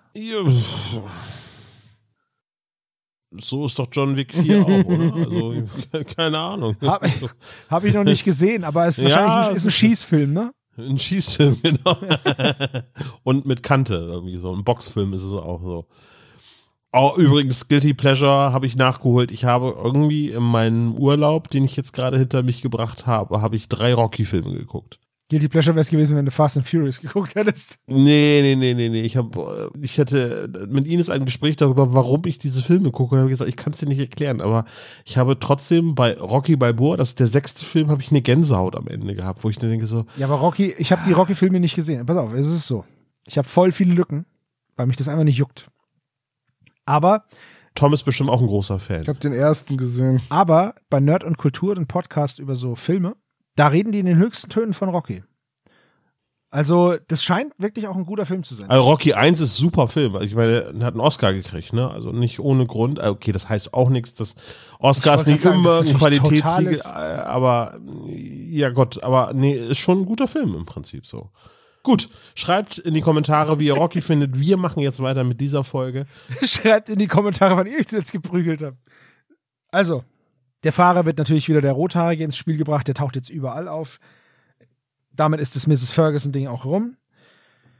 Jetzt bringen sie zum ersten Mal den Typen am Hafen und den Fahrer des Wagens miteinander in Verbindung und sagen, ja, das wird ja dann der gleiche gewesen sein und schmieden jetzt Pläne. Also den Rothaarigen, dem wollen sie jetzt auflauern und den nächsten Anruf von diesem Typen halt aufnehmen.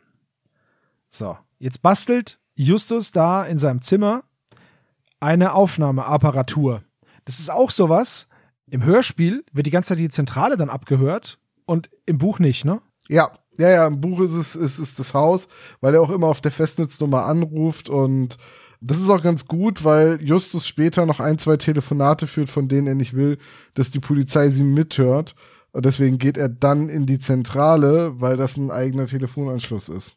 So, er bastelt jetzt hier diese Aufnahmeapparatur und will eine Modern Talking Kassette benutzen, weil die findet er eh doof. Ja, Modern Talking. Ich habe da Fragen zu. Modern Talking ist jetzt nicht so die Riesennummer in den USA gewesen. Ja, wie viele Hits hatte denn Modern Talking in den USA? Boah, das weiß ich nicht. Ich hatte gedacht, du meinst überhaupt, weil das sind einige. Aber in den USA weiß ich Hast du es nachgesehen, Olaf? Ja, natürlich habe ich es nachgesehen. Okay, wie viele Lieder von den Modern Talking haben eine Chartplatzierung in den USA? Warte, darf ich schätzen? Ja. Ich sag, also äh, Chartplatzierung in den Top 100 oder was? In den, Ja, ja, genau. Okay. Media, ja, also Billboard-Charts. dann sage ja, ich zwei. You're My Heart, You're My Soul und Sherry Sherry Lady. Ich würde sagen, gar keine, weil die höchstens im Dachraum und vielleicht noch in Großbritannien bekannt sind. Die sind Tom aber, richtig, genau. Ah, aber die Null. sind doch auch- Null Platzierung in den Charts in den USA, also Billboard-Charts, habe ich nichts gefunden. Es gibt auch eine Auflistung, wo es die Auszeichnungen bekommen haben. Da wird die USA auf gar keinen Fall erwähnt. In UK gab es tatsächlich einmal silberne Schallplatte. Äh, Brother Louis war das, glaube ich. Brother Louis war die einzige nennenswerte Platzierung in den äh, UK. dabei ist sie gar nicht gut.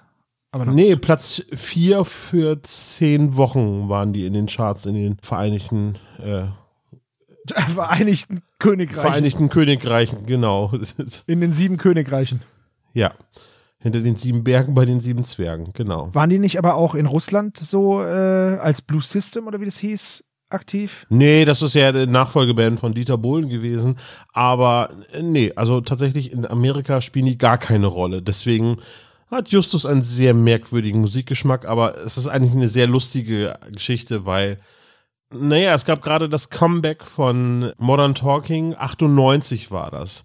Da haben sie ja quasi ihre alten Hits nochmal wieder neu aufgelegt und sind dann in Deutschland richtig durchgestartet, ne? Weil äh, das Comeback von Modern Talking 98, das muss in der Zeit gewesen sein, wo äh, Katharina Fischer das Buch geschrieben hat. Ne? Weil ja 99 kam es ja wohl raus. Nee, Wolfsgesicht kam 99, das kam 2000. Oder so, naja, aber auf jeden Fall, in der Zeit war Modern Talking wieder angesagt in Deutschland. Da waren sie 53 Wochen in den Charts mit, mit dem Album und da gab es dann auch Your Heart, Your Soul, die Neuauflage. So, und genau deswegen, weil das ja, weil ne, Modern Talking halt keine große Nummer in den USA war, ist es im Buch deswegen stattdessen auch Modern Talking und ich verstehe es einfach. nicht. Ich glaube, das ist einfach äh, lokal ich glaube, das ist ich glaube, es ist so ein Seitenhieb von Katharina Fischer, weil sie wahrscheinlich Modern Talking auch nicht Vermutlich. Vermutlich mag sie Modern Das hätte ich Talking jetzt auch vermutet. Mich wundert, dass André Minninger nicht Amanda Lear jetzt genommen hat. mag. weil Justus würde doch eine Amanda Lear Aufnahme mögen. Richtig, der Ja. würde sie ja nicht überspielen. Das stimmt, ja. So, er will sie ja überspielen. Ich glaube, das ist einfach nur so ein Seitenhieb, weil ich glaube, dass auch Leser damals Modern Talking konntest du nicht ausweichen. Damals äh, ähm, eins vor Episode 1 war das. Und äh, dem konnte man nicht ausweichen und deswegen kannte das einfach jeder.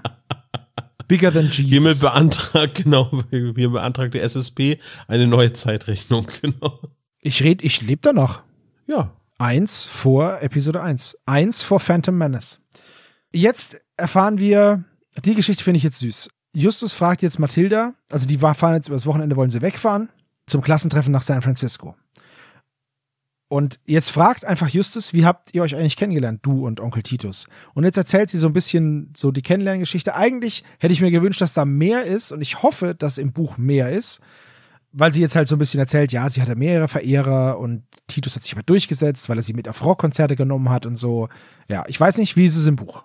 Das ist gar nicht so viel anders. Lass mich mir gerade gucken, ob da noch irgendwas großartig anders ist. Also der Dialog ist ein bisschen länger. Es ist ganz lustig, weil, weil sie so die Rollen tauschen, weil sie bittet quasi Justus, dass sie das Wochenende wegfahren dürfen. Dürfen wir, dürfen wir, dürfen wir? Und Justus dann so ganz, ganz gönnerhaft, na gut, Tante, ihr habt euch das ja schon irgendwie verdient, aber benehmt euch und dann kommt Titus dazu. Und was hat er gesagt? Er hat gesagt, wir dürfen wegfahren. Danke, Justus, bist der Beste, sagt Onkel Titus dann so. Und äh, das ist eine ganz schöne Szene. Schade, dass die fehlt. Aber ansonsten ist es ähnlich. Also, der Dave wird halt als äh, unangenehme Klette, den Mathilda halt nur schwer loswerden konnte, beschrieben. Und ja, doch, das würde ich schon sagen, dass es eigentlich sehr nah an, an der Hörspielumsetzung da dran ist. Da wird halt auch erwähnt, dass Onkel Titus damals schon mit Schallplatten und allerlei Trödel gehandelt hat und damit das Geld für die Konzerttickets zusammengespart hat und dann hat er halt eher bei Mathilda ein Steinebrett gehabt. Aber da werden auch noch zwei, drei andere Jungs erwähnt, die alle keine Rolle spielen, aber die sollen halt von Dave ablenken. Wird denn erwähnt, auf welche Schule die gegangen sind? Also kommen die aus Rocky Beach? Waren die in Rocky Beach gemeinsam in der Schule oder irgendwo im Großraum Los Angeles? Nee, das ist irgendwo in Rocky Beach gewesen, wenn ich das richtig rausgelesen habe. Aber das Klassentreffen, das alle fünf Jahre stattfindet, das wandert halt. Hm. Und an den letzten beiden Klassentreffen haben sie nicht teilnehmen können, weil Justus noch zu klein war. Hm. Und jetzt ist er das erste Mal in einem Alter, wo sie ihn alleine zu Hause lassen wollen. Ja, ist krass, dass sie keine Babysitter haben. Wen auch? Ja, die haben ja quasi nur sich zu zweit halt, ne? Genau, die Familie besteht aus drei Leuten und irgendwie und, und der Freundin Amy, die ständig irgendwo von der Leiter fällt. Ja, wo kam Amy denn nochmal vor? Das ist doch bestimmt eine Knobelfrage, oder? 100 pro. 100 pro kam die Freundin Amy. Ist es nicht auch die, die von der Leiter fällt, als Tante Mathilda in das Krankenhaus fährt und dann der Kuchen anbrennt oder was ist es? Ja, genau. Die Freundin Amy ist öfters krank. Ja, die ist immer krank, wenn es nötig ist. Ja. Amy ist natürlich jetzt auch ein häufiger Name, also Es gibt mehrere kranke Amys. Also es gibt auf jeden Fall mehrere Geschichten, in denen der Name Amy auftaucht. In der Automafia ist Amy übrigens noch Mathildas Cousine. Ah, okay. Über die Cousine, eine andere Cousine müssen wir auch noch sprechen. Nämlich die Cousine aus Seattle. Die wird ja später, hat ja noch mal eine Rolle. Ich glaube, das ist die, müsste die gleiche sein. Die spielt ja noch beim, ah, warte mal, welche war das denn? Ähm, Dunkle Wächter ist das, genau. Von Ben Nevis. Da taucht die Cousine von Bob ist es dieselbe auf. Cousine? Weil ich meine, Verwandte von Bob tauchen ja ständig in irgendwelchen Ja, Bob hat ja, auf. das ist ja auch so ein Running Gag. Bob hat halt auch 38 Millionen Cousins, Cousinen, Tanten, Onkels. Der hat ja eine Riesenfamilie. Stimmt, Mary ist da die Cousine. Das ist ne? die, die so gar nicht- nervt. Die Justus so doof Ja, findet, genau. die dann aber eigentlich voll cool ist. Ja. Könnte die gewesen sein. Weiter am Text. Okay, also, wir erfahren jetzt auch hier von Dave, dem, dem Klettenverehrer, den sie nicht mag oder der halt verloren hat gegen Titus. Das ist auch interessant, dass die meisten der Absolventen dieser Schule, wir wissen nicht, welche Schule das ist, aber die sind in der Nähe oder in Rocky Beach. Aus Rocky Beach hat's, wird irgendwie gesagt, so 20 Leute circa sind aus diesem Jahrgang noch in Rocky Beach. Was ich ganz cool finde und was diese Stadt zu so einer Kleinstadt wieder macht. Oder eine Stadt der Loser, die es einfach nicht geschafft haben, da rauszukommen. Wow, man darf ruhig in seiner Heimatstadt bleiben. Ich Olaf, auch du in meiner Loser. Heimatstadt. genau. so. Ja, man hat es nur geschafft, wenn man nach Berlin geht, das ist ja klar. Ja, ich finde übrigens das sehr bemerkenswert, dass, äh, dass Titus Dave angeblich ausgestochen hat, weil es hat sich doch nie die Frage gestellt, ob sich Mathilda entscheiden müsste zwischen Titus und diesem Dave, weil irgendwie alle haben ihn noch gehasst. Ja, da war, aber wie gesagt, es gab ja auch noch andere Typen, die auch an Mathilda rumgegraben haben und die haben sich alle nicht durchsetzen können gegen Titus. ja, ja, aber das ist ja im Hörspiel quasi denn nicht mehr so Ja, herauszuhören. das stimmt schon. Ja, aber insgesamt, ich finde das eine sehr, sehr liebenswürdige Geschichte. So, das macht äh, Mathilda und Titus so ein bisschen, weil sonst agieren die ja immer nur als erziehendes Element oder Plot äh, auffangendes Element in den Hörspielen, aber so wird jetzt quasi so ein bisschen was von den beiden gemeinsam erzählt. So, und das, das hat ja bis dato, also wenn man das jetzt so anhört, noch nicht so häufig stattgefunden. So, ne? Es gab ja mal den Besuch in der Geisterstadt, da ist aber Mathilda alleine dabei. Aber so der Paarmoment zwischen Mathilda und Titus, den gab es ja bisher so noch gar nicht. Nee, gab's nicht. Das stimmt schon. Übrigens, wieder eine Sache, die so ein bisschen anders ist und irgendwie sinniger im Buch. Sobald die Jonas weg sind und zum Klassentreffen fahren, kommen sofort Peter und Bob mit Schlafsäcken an, weil sofort geplant ist, Partywochenende bei Justus zu Hause. Ohne Eltern, die schlagen sofort direkt auf. Justus hat derweil das Telefon verkabelt und die Modern Talking Kassette eingelegt und sie sitzen dann den ganzen Abend zusammen und beratschlagen und schmieden Pläne etc. und warten darauf, dass wieder das Telefon klingelt. Und dann ruft ein Klassenkamerad von den dreien an, der Justus fragt, ob Justus Lust hätte, mit ins Kino zu gehen. Er hätte schon fünf Leute angerufen, die hätten aber allerdings alle keinen Bock gehabt. Und Justus weist ihn dann auch ab und sagt, nee, sorry, ich habe auch keinen Bock mit dir ins Kino zu gehen. Und dann sagt er noch so, ach so, ja, okay, hm, schade, dann rufe ich den und den an, vielleicht will der ja mit mir rumhängen. Und dann denkt Justus so zu sich selbst, Mann, Mann, Mann, der ist aber auch echt nervig. Kein Wunder, dass keiner mit dem rumhängen will. Oh, Wow. wir sind, wir, wir, uns geht's ja genauso wie Tante Mathilda mit dem Dave damals. Also, ne, da ist noch mal so eine Parallele eingebaut. Und Justus vergisst bei dem zweiten Telefonanruf, der erste ist nämlich Tante Mathilda, die fragen will, ob noch alle leben, äh, vergisst, er, vergisst er nämlich wieder auf den äh, Stoppknopf zu drücken und deswegen ist das Band durchgelaufen, Ah, okay. als Dave anruft. Ja, äh, im Hörspiel ist es ja einfach so, dass es nicht hinbekommt, weil diese Lasche, das ist auch sowas, das kennen ja Kinder von heute. Ich wollte gerade sagen, das versteht doch heute keiner mehr. Das versteht ja keiner mehr. Was ist eine Kassette und wieso kann man da nicht einfach drauf aufnehmen? Ja, da gibt es so eine Sicherungslasche. Und wenn man die rausbricht, dann kann man nicht mehr überspielen. Beziehungsweise, wenn es eine Modern Talking Kassette gewesen ist, hat er sie ja hoffentlich gekauft. Richtig. Und dann ist das ja eh schon rausgebrochen. Die ist also kopiergeschützt oder schreibgeschützt. Vermutlich, vielmehr. Ja gut, da konnte man ja einfach mit Tesafilm drüber und dann, Auch das ist Ja. richtig, ja. es war so einfach damals. ja, Ja, das ist so ein bisschen Kassettenkinder-Reminiszenz, was da drin ist. Das finde ich aber irgendwie ganz, ganz interessant. So. ja, das, also das ist auch keine schlimme Änderung. Nur wollen sie halt später Detective Franks überzeugen, weil sie ja das, den Anruf haben und sie hoffen halt, dass noch möglichst viel auf dem Band zu hören ist von dem Anruf, obwohl es zu Ende war. Und dann hört er sich das später auch an und es ist halt original nur noch zu hören, dass es klingelt und dann hört das Band auf. Geil. Und dann sagt er so, ja, okay, gut, das glaubt ihr doch wohl selber nicht mitkommen. Ab aufs Revier. ich finde das halt im Hörspiel sehr lustig, wenn das mit dem Überspiel nicht geklappt hat und der Detective Frankster da sitzt und sich so eine ganze Modern Talking CD äh, äh, Kassette anhört und dann die drei Fragezeichen, nachdem das Band durchgelaufen ist, anguckt und sagt, okay, wisst ihr was, ihr wandert jetzt direkt ins Loch. So, Mega gut. so aus Rache dafür, dass sie Ja, genau. Und dann ist jetzt diese, diese Audiofolter einfach die ganze Zeit You're my heart, you're my soul. Aber also hochgespeedet, weißt du? Chipmunk-mäßig, richtig gut. Wie die Schlümpfe. Die Schlü Ey, nix so auf die Schlümpfe, ja? Die sind top. Ja, ja, alles gut. Also, jetzt geht's langsam zum großen Auftritt von Leslie Dimple. Genau. Denn jetzt kommt es wieder zu diesem Anruf. Es brennt, diesmal bei Booksmith. Wieder holt Justus die Feuerwehr dazu und sie fahren gemeinsam hin und kommen jetzt bei Booksmith an und es brennt tatsächlich diesmal etwas größer im Innenhof, an so einem Lager wohl irgendwie. Und äh, Leslie kommt jetzt dazu. Die Feuerwehr ist schon äh, kräftig am Löschen. Es müsste jetzt aber auch wieder Abend sein, ne? Weil Leslie sagt, sie war länger im Laden und äh, Booksmith ist, also Mr. Smith ist Ja, schon. es ist später Nachmittag, Abend, ja. Mr. Smith ist vor allem bei dem Klassentreffen, ne? Was für ein Abend ist das bei dir? Späterer Abend, also kurz bevor der Laden zumacht, sozusagen. Weil dieser Zeitsprung bis zu dem nächsten Anruf waren ja drei Tage. Von dem Justus äh, redet mit Tante Mathilda. Drei Tage später fahren die los. Das wird garantiert eine Knobelfrage. Was wir für einen Tag haben, wenn der erste Anruf kommt. Wir wissen ja nicht, was für ein Tag es war, als der zweite Anruf kommt. Na, was ja Doch, Wochenende doch, ist, kann man es ja doch, doch. zurückrechnen. Ja. Genau. Der erste Anruf müsste montags gewesen sein, weil Tante Mathilda fährt freitags zu dem Klassentreffen. Also am Wochenende. Also vermutlich Freitag. Dann drei Tage davor ist ja Dienstag. Da macht Justus das mit dieser Aufnahmegeschichte.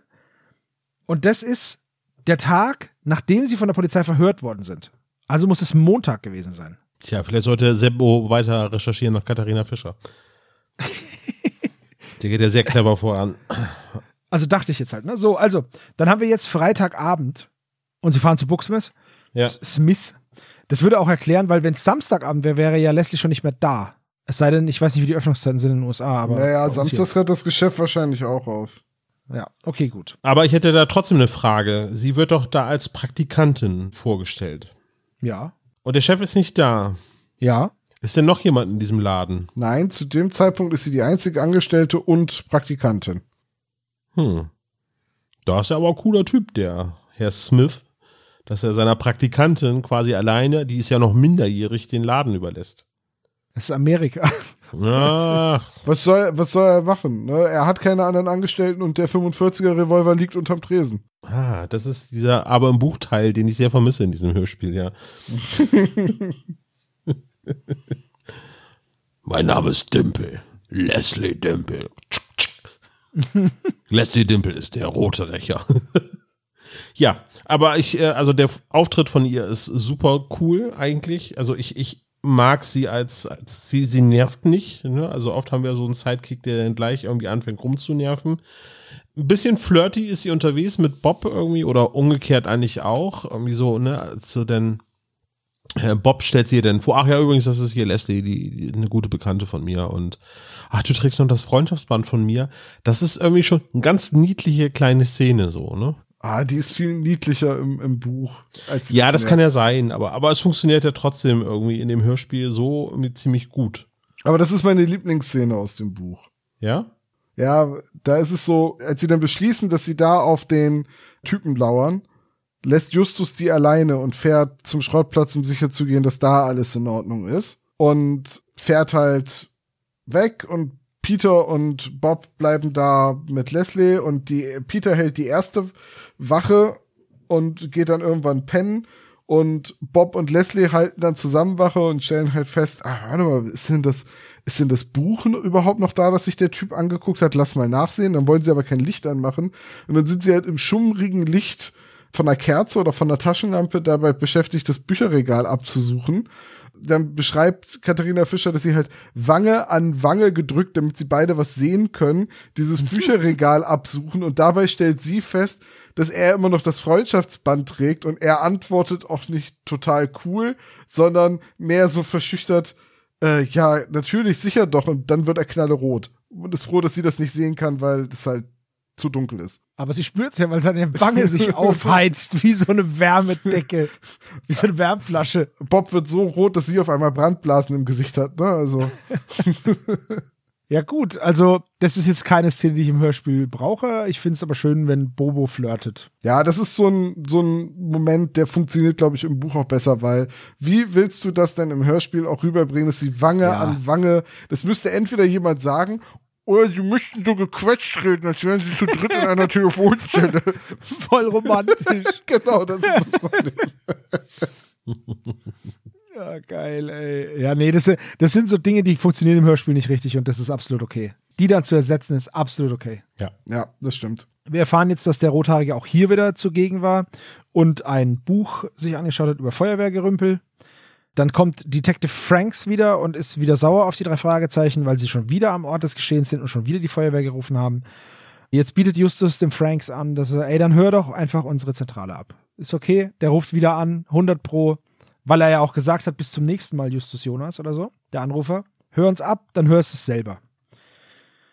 Sein Vorschlag ist, ja, oder ich knastel euch ein und wenn es dann nirgendwo mehr brennt, wart ihr's. Ja, das ist auch eine gute Lösung, ne? Hm, Ja, das ist ungefähr so wie der Hexentest. wir tunken dich jetzt so lange unter, bis du entweder tot bist, dann warst du keine Hexe, oder wieder auftauchst, du bist eine Hexe, dann bringen wir dich um. So machen wir es. Ja, das ist eine Top-Idee. Und sie bekommen, das finde ich ganz krass, sie bekommen auffällig, sie dürfen die Stadt nicht verlassen. Ich weiß gar nicht, ob das überhaupt geht, rein rechtlich gesehen. Ja, ich glaube nicht, außer es gibt Sie sind keine. Beschuldigten. Ja, ich glaube, das ist einfach so ein bisschen der Kleinstadtbulle, der halt mit den drei Jugendlichen redet. So. Ja, okay. Ja, glaube ich auch, aber ist schon eine krasse Überschreitung der Kompetenzen, finde ich. Aber vielleicht irre ich mich auch und es geht tatsächlich, das wäre aber super creepy. Bobs Cousine aus Seattle, äh, ich glaube, das ist Seattle, aber sie ist, sie ist aus Seattle. Seattle Äh, wird tatsächlich von den Amerikanern häufig so ausgesprochen. Ja, die reden in Texas ja aber auch so, als würden sie die ganze Zeit fünf Packungen Big Red kauen. Das Ja. ist trotzdem kein richtiges Englisch. Also, aus Seattle ist da. Er wollte eigentlich mit ihr zu, nach San Diego und es geht alles nicht. Und sie finden jetzt noch in dem Lager bei Booksmith einen Schlüssel. Dieser Schlüssel, habe ich das überhört oder hat er überhaupt gar keinen Sinn mehr? Ja, der hat im Hörspiel keinen Sinn mehr. Okay. Der wird einfach komplett vergessen danach. Der wird nur benutzt als, naja, der muss wiederkommen, er hat seinen Schlüssel verloren. Richtig, der, das ist, das ist Oh. die Begründung, der, der wird früher oder später wiederkommen, weil er seinen Schlüssel verloren hat. Das ist auch im Buch so, dass er deswegen wiederkommt und das ist auch sein Grund, warum er direkt anbietet, hier, ich kann das doch auch hinten in den Schuppen tragen, wenn sie wollen, ne, weil er dann halt nach seinem Schlüssel suchen kann, weil er ihn da verloren haben muss. Das ist der Schlüssel zur Wohnung von Mrs. Ferguson. Ah. Also zu seiner Wohnung, von der aus er den Schrottplatz ausspioniert. Den hat er verloren und das fällt Bob auf, als er ihn verfolgt, später im Buch. Und er dann feststellt, dass in die Wohnung von Mrs. Ferguson eingebrochen wurde. Ja, da wurde auch eingebrochen, weil Rawlings hat seinen Schlüssel verloren und musste deswegen die Tür aufstemmen. Und da er da nicht wohnt, sondern das nur sein Spionage-Ausguck ist, hat er halt gesagt, dann kann er da auch einbrechen. Das ist ihm dann egal. Ja, und als Justus dann später zu der Wohnung geht und schon alles kombiniert hat und nur noch irgendwelche Beweise braucht, zieht er den Schlüssel hervor, steckt den ins Schloss und Ah, der okay. passt. Und dann sagt er, aha, der Schlüssel, den der Brandstifter bei Buxmus verloren hat, passt hier ins Schloss von Mrs. Ferguson. Das ist, es ist total clever mit dem Schlüssel und allem und dass er noch eine Bedeutung hat. Das fehlt nur leider im Hörspiel, weil das Finale anders ist. Da bin ich sehr gespannt drauf. Ja. Gut, okay. Ja, dann geht's jetzt um richtige Detektivarbeit, nachdem sie ja die Nacht bei Booksmith verbracht haben und äh, das dann den Besuch von Dave gab, der sich als äh, oder nicht ausgibt, sondern er ist ja der Lieferant äh, für das Programmheft. Gibt es jetzt noch eben quasi diesen kleinen äh, Exkurs in Richtung äh, Alchemie, nämlich die Recherche nach dem Feuersymbol. Ja, die, die Recherchearbeit, dass Justus sowas nicht aus dem Kopf weiß, wundert mich so ein bisschen. Die machen eben halt jetzt eben das gleichseitige, nicht das gleichschenklige Dreieck, machen sie auf den Plan von Rocky Beach. Sehr interessant. Ähm, es gibt ein bisschen so Informationen darüber, wie Rocky Beach aufgebaut sein müsste, weil wir haben Joe's Bootsverleih, wir haben die Tankstelle, wir haben Booksmith und wir haben den Schrottplatz. Das heißt, die sind in einem Doppeldreieck oder in einer Raute sozusagen aufgestellt. Da hat der Dave aber auch Glück, dass drei seiner Erzfeinde oder vier seiner Erzfeinde aus Schulzeiten Ja. witzigerweise in so eine symmetrische Raute gezogen sind. Hammer. Gut, das ist, äh, ich meine, sonst wäre es ein Rhomboid gewesen, das wäre aber sehr schwer im Hörspiel zu erklären gewesen. ja, wir haben da so ein Dreieck aus Seiten verschoben, keine rechten Winkel, nichts. Ja, So. Wir haben halt gar nichts dazu. Interessant ist eben halt, dass wenn es das Feuersymbol ist, dann muss das Dreieck ja quasi, wenn ich jetzt von einer genordeten Karte ausgehen, muss es dann eben sein, weil Nach alternativ Norden nach Norden zeigen die Spitze und da müsste dann sozusagen die Tankstelle sein und im Süden wäre dann weil es ja auf der gegenüberliegenden Seite, also wenn man das Dreieck umklappt, wäre das eben der Schrottplatz. Aber das müsste denn das alchemistische Zeichen für Wasser sein, weil Wasser ist quasi das umgedrehte Feuersymbol, nämlich das Dreieck, was mit der Spitze nach unten zeigt. ha, boing. Boing Flip. Aber Aber gut. gut, je, je nachdem, wie man die Karte halt dreht und wendet, ne? Aber stimmt schon. Der Dave hat sowieso Glück, dass die Leute schon so gezogen sind. Und jetzt sagt Justus, es gibt jetzt nur zwei Möglichkeiten. Entweder der Schrottplatz oder die Tankstelle von Abel Burns. Ja, genau. Ganz kurze Frage. Das war das, was ich vorhin erwähnt habe, eben ganz am Anfang des Podcasts. Der heißt hier nämlich Abel Burns, aber im Buch heißt er Jeffrey Stewart oder so. Jimmy. Jimmy Oder Stewart. Jimmy. Warum? Ich hab's auch, ich habe keine Ahnung. Ich habe dann versucht rauszufinden, ob es schon mal in irgendeinem Hörspiel in Rocky Beach eine Tankstelle eines Abel Burns gab. So, dass man sagen kann, okay, das ist für die Konsistenz geändert worden, dass es in dieser kleinen Stadt nicht zwei Tankstellen gibt. Habe ich aber nichts gefunden. Was ich ein bisschen seltsam finde, ist diese Namenswahl. Abel Burns, also Abel Ja. möglich, Burns, es ist möglich, dass es brennt. Genau, ja. Vielleicht, vielleicht ist das ein Wortwitz, den André Minninger in das Skript eingebaut hat. Denn der Dave Rawlings ist ja Stuntman bei Hollywood Enterprise im Buch und da arbeitet er unter dem Bühnennamen Ernie Burns. Also ob das irgendwie Ernie Burns, Abel Burns daher kommt oder ob das dieser Wortwitz sein soll, ist möglich, dass es da brennt. Aber ja, stimmt, im Buch gehört die Tankstelle Jimmy Stewart. Bei Abel Burns musste ich dran denken an C. Montgomery Burns. Charles Montgomery. Genau. Ja. Und dessen Namensherleitung soll ja auch sein C, also sie dort. Sie Montgomery Montgomery, brennt. brennt. ja. Genau. Ja, genau. Ja, gut, okay. Also haben wir das auch geklärt. Jimmy Stewart ist Abel Burns. Die haben ja hier alle mehrere Namen, ist okay. So, dann sind wir eine Stunde später in der Zentrale und Bob verfolgt ja jetzt, genau, das habe ich vergessen zu erwähnen. Bob fährt jetzt zu Hollywood Enterprise, um diesen Dave eben zu finden oder zu beschatten. Dafür muss er aber aus Rocky Beach raus. Dafür schleicht er sich weg. So, und dann machen sie aus, hey, pass auf, wenn ich anrufe, wir werden ja abgehört, dann habe ich hier ein super Codewort, John Locke. das ist, ja, voll okay, aber es ist halt John Locke, okay. So, und eine Stunde später ist dann, ruft Bob wirklich an und ist super kurz angebunden. Sagt, er meldet sich erst in zwei Stunden wieder, legt auf. Und jetzt im Endeffekt ist der Rest des Hörspiels eine einzige Herumtelefoniererei. Ja. Was war das? Hier wird aber lange telefoniert. Schau, Batman, das rote Telefon. Ja, also es, es, es wird halt viel angerufen. Jetzt, dass wir es nicht durcheinander bringen, ich habe alles aufgeschrieben. Bob ruft an, sagt, er ist unterwegs. Franks ruft an, ey, wo ist Bob? Ich habe gedacht, er ist bei euch. Nee, nee, der ist unterwegs, Bierchen trinken mit seiner Cousine. Aha. Justus ruft jetzt nochmal bei Joe am Hafen an, um nachzufragen, ob er den Rothaarigen vielleicht kennt. Er ruft da an. Nächste Frage. Vanessa Paradise geht dran.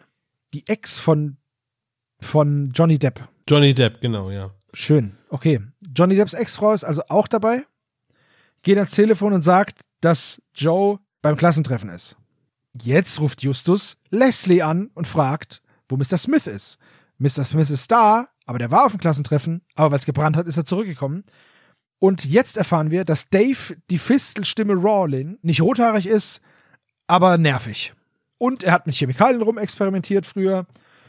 Und er hat immer rumgenörgelt. Und interessiert sich für ähm, Mittelalter. Genau. Und für Mittelalter und Experimente mit brennenden Chemikalien. Jetzt kommt natürlich der Schluss. Dave Rawlings ist unser Täter. Und die roten Haare sind nur eine Perücke. Jetzt ruft der Brandstifter an und sagt, ey, telefonieren wir nicht so viel, ich will was anzünden. Also, die Tankstelle will in die Luft fliegen. Justus legt auf, beziehungsweise nennt ihn vorher noch beim Namen. Das sorgt dafür, dass Rawlings auflegt. Er hat natürlich versucht, den so lange hinzuhalten, wie es ging, um eine Fangschaltung möglich zu machen. Das hat nicht geklappt. Jetzt ruft er mich Detective Franks an und sagt, was machst du da? Das hat überhaupt nicht funktioniert. Jetzt bewachen wir die Tankstelle und lassen ein Auto bei euch. Jetzt ist Schluss mit der Telefoniererei. Justus und Peter verlassen den Wohnwagen und treffen jetzt auf Mrs. Ferguson und jetzt gehen wir wirklich so in die allerletzte Szene. Das ist zwar alles eine Szene, aber jetzt kommt dieser Showdown mit der alten Dame. Justus sieht nämlich an dem Mantel, die hat so einen Bommelmantel an, dass da Bobs oder Leslies Freundschaftsarmband dranhängt. Oh, echt wird das im Hörspiel gesagt? Das muss ich überhört Äh, haben. Bob, Ja. Bob hat das, hat das Ding da dran gehängt. Justus erkennt es sofort unter den 8 Milliarden anderen Bommeln, die da dranhängen. Äh, führt Mrs. Ferguson in die Küche. Die hat ein Geschenk dabei. Ist auch so. Sie hat ein Parfüm dabei für Tante Mathilda. Das orientalische Feuer. Ah. Ja. Das ist so ein super Schurken-Move, der ist nicht gut. Dann fesselt Justus eben Mrs. Ferguson an den Stuhl. Peter äh, rafft immer noch nix. Und dann wird das Ganze aufgelöst. Dave ist der Übeltäter gewesen und wollte sich an Justus rächen, weil er dachte, Justus sei der Sohn von Mathilda, die ihn verschmäht hat. Aber, haha, lol, du Trottel, ich bin ja nur ihr Neffe. Geschichte aus. Ach so, in dem Paket ist eine Bombe, das den ganzen Schrottplatz vernichten könnte, macht aber nix. Wir rufen einfach kurz die Polizei an. Nee, wir gehen erst in die Zentrale mit der Bombe zusammen Ja, und dann stimmt. rufen wir die Polizei an. Und Bob hat sich übrigens auch befreit, auf magische Art und Weise. Fertig. Tada! Ja. Früher hatte man übrigens anstatt eines Freundschaftsbands einfach ein Fragezeichen auf den Schuh gemalt, ne? Ja, Aber Ja, die Zeiten sind vorbei. stimmt. Aber ist auch okay mit dem Freundschaftsband. Ja, also das finde ich eigentlich eine ganz schöne Lösung, weil ja klar, das ist irgendwie so ein kleines Detail, wo man dann mittlerweile als geschulter und wissender Hörer weiß, ah, das spielt später vielleicht noch eine Rolle, also nicht vergessen. Weil alle anderen Unwichtigkeiten aus den Büchern werden eh rausgestrichen. Hm. Wollt ihr wissen, wie das Finale im Buch ist? Ja, bitte. Ja, sehr gerne. Also, die Hubschrauber? Ja, Schade. Hubschrauber, also so ein UHG 60 Hubschrauber und Peter bemannt das M60 Maschinengewehr an der Seite. und dann spielen sie über dem Schrottplatz Black Hawk Down nach. Ich dachte Rambo irgendwie, Rambo 3. So, äh, nein, also die Szene, in der Bob den äh, Stuntman verfolgt, beziehungsweise zu Hollywood Enterprise fährt und versucht rauszufinden, was da los ist. Das ist natürlich drin. Er fährt dahin, guckt sich die Show an, achtet dann immer drauf, ob er einen rothaarigen Stuntman entdeckt, findet er nicht. Wen er aber findet, das ist äh, ein etwa gleich großen Stuntman, also jemand, der so groß ist wie er, logischerweise, ähm, der unter dem Namen Ernie Burns auftritt. Und nach der Show versucht er von dem ein Autogramm zu kriegen. Der Pförtner sagt zu ihm, ja, da bist du aber zu spät. Ernie sitzt schon längst im Bus. Dann verfolgt Bob mit dem Fahrrad den Bus, versucht halt irgendwie immer an den Bushaltestellen zu beobachten, ob da jemand passend, also ob der aussteigt, der Ernie Burns. Der hat nur blöderweise keine roten Haare, sondern braune Haare, weil das ja alles der Perücke ist. Und irgendwann beobachtet er halt, wie an der Bushaltestelle beim Schrottplatz eben der Stuntman aussteigt. Er verfolgt ihn bis zu der Wohnung von Mrs. Ferguson. Und weil er dann hochkommt und die Tür aufgebrochen ist, denkt er, Mrs. Ferguson ist in Gefahr, rennt rein und rennt dem direkt in die Arme und wird halt dann festgesetzt. Der sperrt ihn in den begehbaren Wandschrank. Da drin hängt der Mantel von Mrs. Ferguson und an den bindet Bob im Dunkeln das Freundschaftsarmband, das Leslie ihm gebastelt hat. Auf dem Freundschaftsarmband steht übrigens Read Me. Was Bob nicht versteht, weil er nicht weiß, was Leslie ihm damit sagen will. So, ich gehe davon aus, dass das schon so, ein, so eine Gefühlsbekundung ihrerseits ist, so Ja. Read me, read my mind oder ne, versteh mein Verhalten oder irgendwie Das so. ist voll süß. Naja. Ist es. Bob ist nur halt einfach ein Dödel. so, jetzt sitzt Bob da also fest. Dann kommt Ernie, also Dave, und sagt, okay, pass auf, Junge, du rufst jetzt gleich bei deinem Kumpel Justus an und dann liest du ihm genau das hier vor. Und dann muss Bob das ein, zwei Mal vorlesen und dann sagt er, gut, okay, wieder ab in den Wandschrank. Äh, Ich soll da doch anrufen. Nö, das habe ich äh, alles schon gerade aufgezeichnet. Ich vertraue dir nämlich nicht. Und deswegen klingt Bob auch so mechanisch, weil es eine Aufzeichnung am Telefon ist. Also es ist nur ein Tonband, das ihnen vorgespielt wird am Telefon.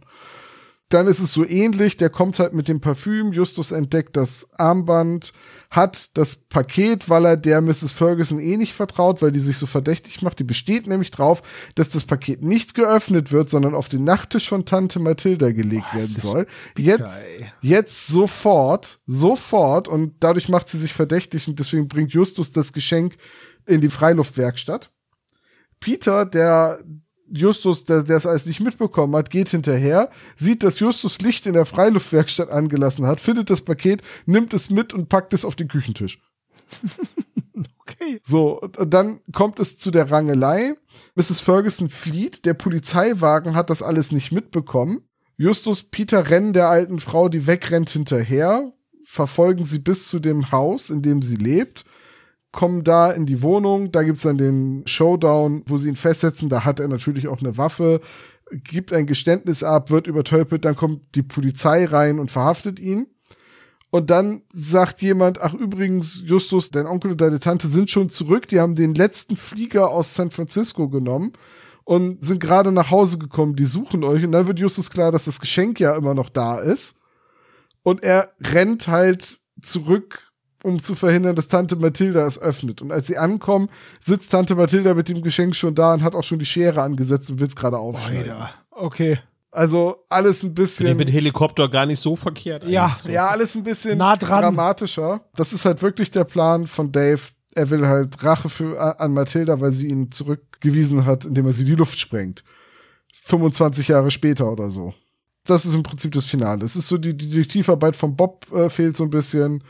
Eigentlich auch eine ganz coole Verfolgungsszene zwischen Bus und Fahrrad. Eieiei. Sehr schön ist übrigens auch, als Tante Mathilda anruft und die Polizei mithört, sagt sie halt so, äh, ja, ich hoffe doch, ihr hattet mittlerweile wieder Kontakt zu Inspektor Cotter und nicht zu diesem dämlichen äh, Detective Franks. Und dann sagt Justus so, nein, Tante Mathilda, Detective Franks ist eigentlich ganz in Ordnung. Aber Justus, du hast dich doch letzte Woche selbst noch über ihn ausgelassen, was für ein inkompetenter Depp das ist. wow. Und das ist jetzt sehr schön, weil er die ganze Zeit zuhört. Geil. Ach ja, und eine wunderbare Szene im Buch. Justus sagt zu Peter, Bob muss in diesem Wandschrank sein. Schnellst weiter, deine Dietriche. Peter so, dafür haben wir jetzt keine Zeit. Nimmt Anlauf, rennt gegen die Tür, hält sich die Schulter und sagt, okay, die Dietriche. das finde ich sehr schade, dass das im Hörspiel nicht drin ist, weil das hätte man super vertonen können. Peter, wie er gegen die Tür rennt. Ja, okay. Das Hin und Her mit der Bombe ist natürlich. Puh. Ja, ich meine, die Laufzeit des Hörspiels beträgt 53 Minuten. Da haben wir in der Zeit haben wir schon Folgen, die über eine Stunde gehen. Ja, auf jeden Fall. Hatten wir da einfach keine Lust oder was war da los? Ich weiß nicht, ich, es ist wieder an den, es ist wieder an komischen Stellen was geschnitten und an anderen Stellen was drin gelassen worden, wo ich mir denke, hä? Warum? Naja, also wir, wir lassen, glaube ich, außer Acht, dass man natürlich auch irgendwie den Cast möglichst klein halten möchte, damit die Produktionskosten irgendwie passend sind. Wer gerade zugegen ist, also Beispiel ist, wir haben halt Helene Körting, die eben Mrs. Shaw anstatt Mr. Shaw irgendwie spricht. Ja. Das wäre natürlich noch ein bisschen von Production Value her noch ein bisschen opulenter, wenn das jetzt alles noch stattgefunden hätte, oder? Ja, schon. Ja, wobei wir haben Karin Leneweg hätten wir da, aber dann wäre ja auch irgendwie Onkel Titus noch notwendig gewesen und dann kommen wir da von Höckchen auf Stöckchen. Ne? Also das können wir wahrscheinlich als, als Nicht-Hörspielproduzenten schwer bewerten, warum so Kürzungen stattfinden. Wir können höchstens feststellen, ob sie logisch oder nicht logisch waren, so was, was den, den Plot angeht. Ja. Aber ein bisschen mehr Action wäre schon nett gewesen. Ja, schon. Also das Hörspiel ist eigentlich sehr kurz, wenn man sich wirklich nur auf die Schlüsselmomente bezieht. Ne? Der erste Anruf war kein großer Brand. Der zweite Anruf war ein Brand und dann kommt schon das große Finale, wo der Schrottplatz explodieren soll. Also alles in allem eigentlich eine recht kurze Geschichte. Ja, eine kurze Geschichte, die sehr schnell durchgeballert worden ist, meiner Meinung nach. Also, es kommt mir auch nicht lang vor. Ist es ja de facto mit 53 Minuten auch nicht. Ja, aber es gibt ja auch so Geschichten, wo du denkst, ach du lieber Gott, das zieht sich aber. Ich habe Kritiken gelesen, dass Katharina Fischer, ich jetzt sage ich mal ganz vorsichtig, na, vorgeworfen ist vielleicht das falsche Wort dafür, aber mir fällt kein besseres ein gerade, dass die Plot-Sachen sehr ähnlich sind äh, von Wolfsgesicht und dem Roten Rächer. Habt ihr auch das Gefühl? Wir haben beide Folgen schon besprochen. Boah, ich habe ich hab das Wolfsgesicht jetzt nicht mehr. Das war das mit dem Präsidenten, ne? Ja, ich schieße in das Licht. Also es ist halt in beiden Fällen ein Bösewicht, der mit Hinweisen die drei Fragezeichen auf Trab hält und dann aber ultimativ am Ende mit einem Ablenkungsmanöver versucht, sie in die Irre zu führen, um bei seinem wirklichen Plan nicht gestört zu werden. Der Unterschied ist natürlich, dass es hier ein persönliches Motiv gibt, also wie glaubwürdig die Rachegeschichte auch, auch sein mag, aber es ist zumindest ein persönlicher Bezug da, der ist im Wolfsgesicht ja nicht. Aber auch hier würde ich sagen, habe ich das Gefühl, dass die Polizei Direktion Rocky Beach deutlich größer ist, als, als ich sie mir immer vorstelle. Im Vergleich zu den anderen Sachen eine Tankstelle, aber irgendwie ein Riesenrevier, ne? Ja. ja, ja, und halt auch so viele Polizisten, dass es Polizisten gibt, die die drei Fragezeichen nicht kennen, obwohl die da bei Inspektor Cotter im Büro ein- und ausgehen. Ja, zumal die ja auch einfach lokale Größen sein müssen mit fast 100 Fällen. Ja, ja, die müsste man schon irgendwie kennen. Aber abgesehen davon würde ich sagen, sind die Geschichten schon unterschiedlich, aber die, die Grundhandlung von wegen Bösewicht, der Hinweise gibt und sie in die Irre führt, die ist gleich. Reicht das, um zu sagen, sie sind ähnlich? Für mich nicht, aber äh, das ist halt das, was ich im Internet gelesen habe. Na, das Internet hat natürlich recht. nee, also, ähm, aber mich stört das nicht, wenn die ähnlich sind, aber es ist ein solider Plot. Aber dann lass uns doch mal, möchte ich gerne euer Fazit denn hören zu dieser Folge. Ja, also, aber fangen wir an. Also, ich mag ja so Rächergeschichten.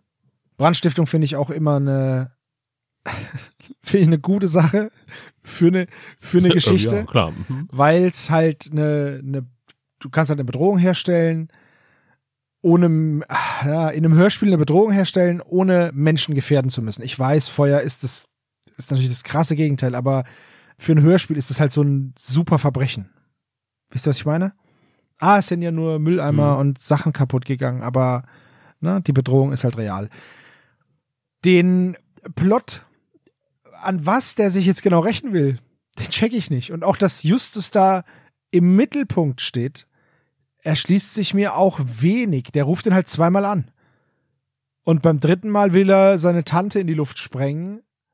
Das ist halt eine Eskalationsstufe, die ich nicht verstehe. Und auch der Zeitpunkt, warum macht er das jetzt? Warum macht er das so? Wenn er doch alles so genau weiß und in die Zentrale einbrechen, der kann in die Zentrale einbrechen übrigens, die Geheimgänge hat und versteckt ist. Er bricht da einfach easy peasy ein und klaut die Visitenkarten. Weiß aber nicht, dass Justus nicht das Kind von Mathilda ist. Dieser Informationsfluss, der ist irgendwie gestört an der Stelle. Naja. Ich persönlich finde die Geschichte trotzdem gut. Ich weiß, ich habe den ganzen Abend nur rumgemoppert. Aber irgendwie mag ich die Geschichte trotzdem. Ist halt eine Polizeigeschichte mit Brandstiftung, es kommen keine Geister drin vor. Das mag ich halt. Ist eine schlechte TKKG-Folge. Aber hey, nein, ich finde sie eigentlich, ich finde sie eigentlich gut. Also okay, nicht gut, okay. Ich hatte sie auch in besserer Erinnerung. Ich weiß nicht, mein Fazit ist durchwachsen mir geht es da ganz ähnlich. Also die Handlung per se ist eigentlich total cool, dass da jemand ist, der Brände legt und die drei Fragezeichen informiert und gleichzeitig A, sie auf den Fall ansetzt, B, aber auch versucht, sie zu den Hauptverdächtigen zu machen, also ihnen die ganze Sache anzuhängen. Das Motiv, warum das ausgerechnet jetzt ist, bei diesem Klassentreffen und nicht vor fünf Jahren beim letzten Klassentreffen oder in fünf Jahren beim nächsten Klassentreffen, das ist nicht so klar auch, ob der Dave halt in LA lebt, also ganz in der Nähe und wie lange der Tante Mathilda schon observiert und oder ob der sie halt stalkt sein ganzes Leben lang oder ihr ganzes Leben lang, das wird halt nicht so richtig deutlich. Also warum ausgerechnet jetzt der Zeitpunkt gekommen ist, an dem Tante Mathilda in die Luft fliegen muss, das wird nicht erklärt und das fehlt auch einfach und das das lässt den Bösewicht dann leider so ein bisschen generisch wirken. Und auch die Geschichte mit den Bränden, das hätte man wahrscheinlich noch ein bisschen mehr inszenieren können und ein bisschen runder erzählen können, dann hätte man mehr Zeit gebraucht. Und so eine Drei-Fragezeichen-Geschichte muss ja innerhalb von einem Hörspiel immer vorbei sein. Also vielleicht wäre das eine ganz gute Geschichte gewesen, um den Fall deutlich größer zu machen für einen Jubiläumsband. Okay, gut, wir sind hier vor dem ersten Jubiläumsband von der Nummerierung her, also dass das Dreiteiler zukünftig werden, war da ja noch nicht so richtig klar. Oder vielleicht war es schon klar, aber halt niemand hätte jetzt Katharina Fischer, die gerade ihren zweiten Fall geschrieben hat, wahrscheinlich mit einem Jubiläumsband beauftragt. Ja, ist schwierig. Ich glaube, die Geschichte, die Grundidee gibt total viel her. Das macht, das, das ist auch die Stärke vom Hörspiel, weil man halt sich in die Geschichte so gut reindenken kann und die so viel verspricht. Ehrlicherweise hält das Hörspiel nicht so viel davon. Und im Buch ist wieder alles ein bisschen runder, weil halt die Zwischenszenen nicht weggelassen sind. Aber eine Sache muss man dieser Folge halt hoch anrechnen und das kann man nicht wegdiskutieren. Es ist die Folge, die uns Leslie Dimple gebracht hat. Ja, das stimmt. Und den Flirt, Bob und Leslie. Und im Prinzip den Flirt zwischen Bob und Leslie, ja. Olaf, dein Fazit.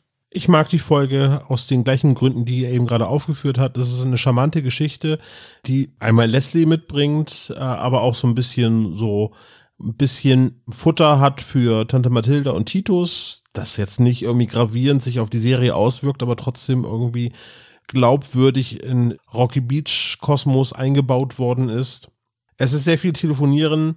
Wenn man die Folge intensiver hört, fragt man sich, warum passieren einige Sachen so und da passt irgendwas nicht ganz. Es ist holpert so ein bisschen, wenn man das ausführlicher hört. Aber insgesamt ist das mal im Prinzip auch, auch wieder für mich noch ein gefühlt neuer Plot. Also kein Kunstdieb, was ich ja sonst sehr gerne mag, irgendwie so, aber es ist jetzt aber eine Folge, die gut funktioniert bei den drei Fragezeichen, aber schon ein bisschen moderner ist so. Also das habe ich vergessen zu sagen in meinem Fazit. Ich gebe dir da voll recht mit der Geschichte Mathilda und Titus, die finde ich auch, das finde ich einfach schön. Davon hätte ich mir mehr gewünscht, weil es so eine schöne Charakterentwicklung ist, aber ja, das fand ich halt cool. Ja, also die, die, die tut halt nichts, aber rundet so ein bisschen so. Ja klar tut die nichts, aber das ist halt so ein, das, das ist halt das Fleisch an den Knochen, was dann bei mancher Geschichte halt auch fehlt. Genau, ja.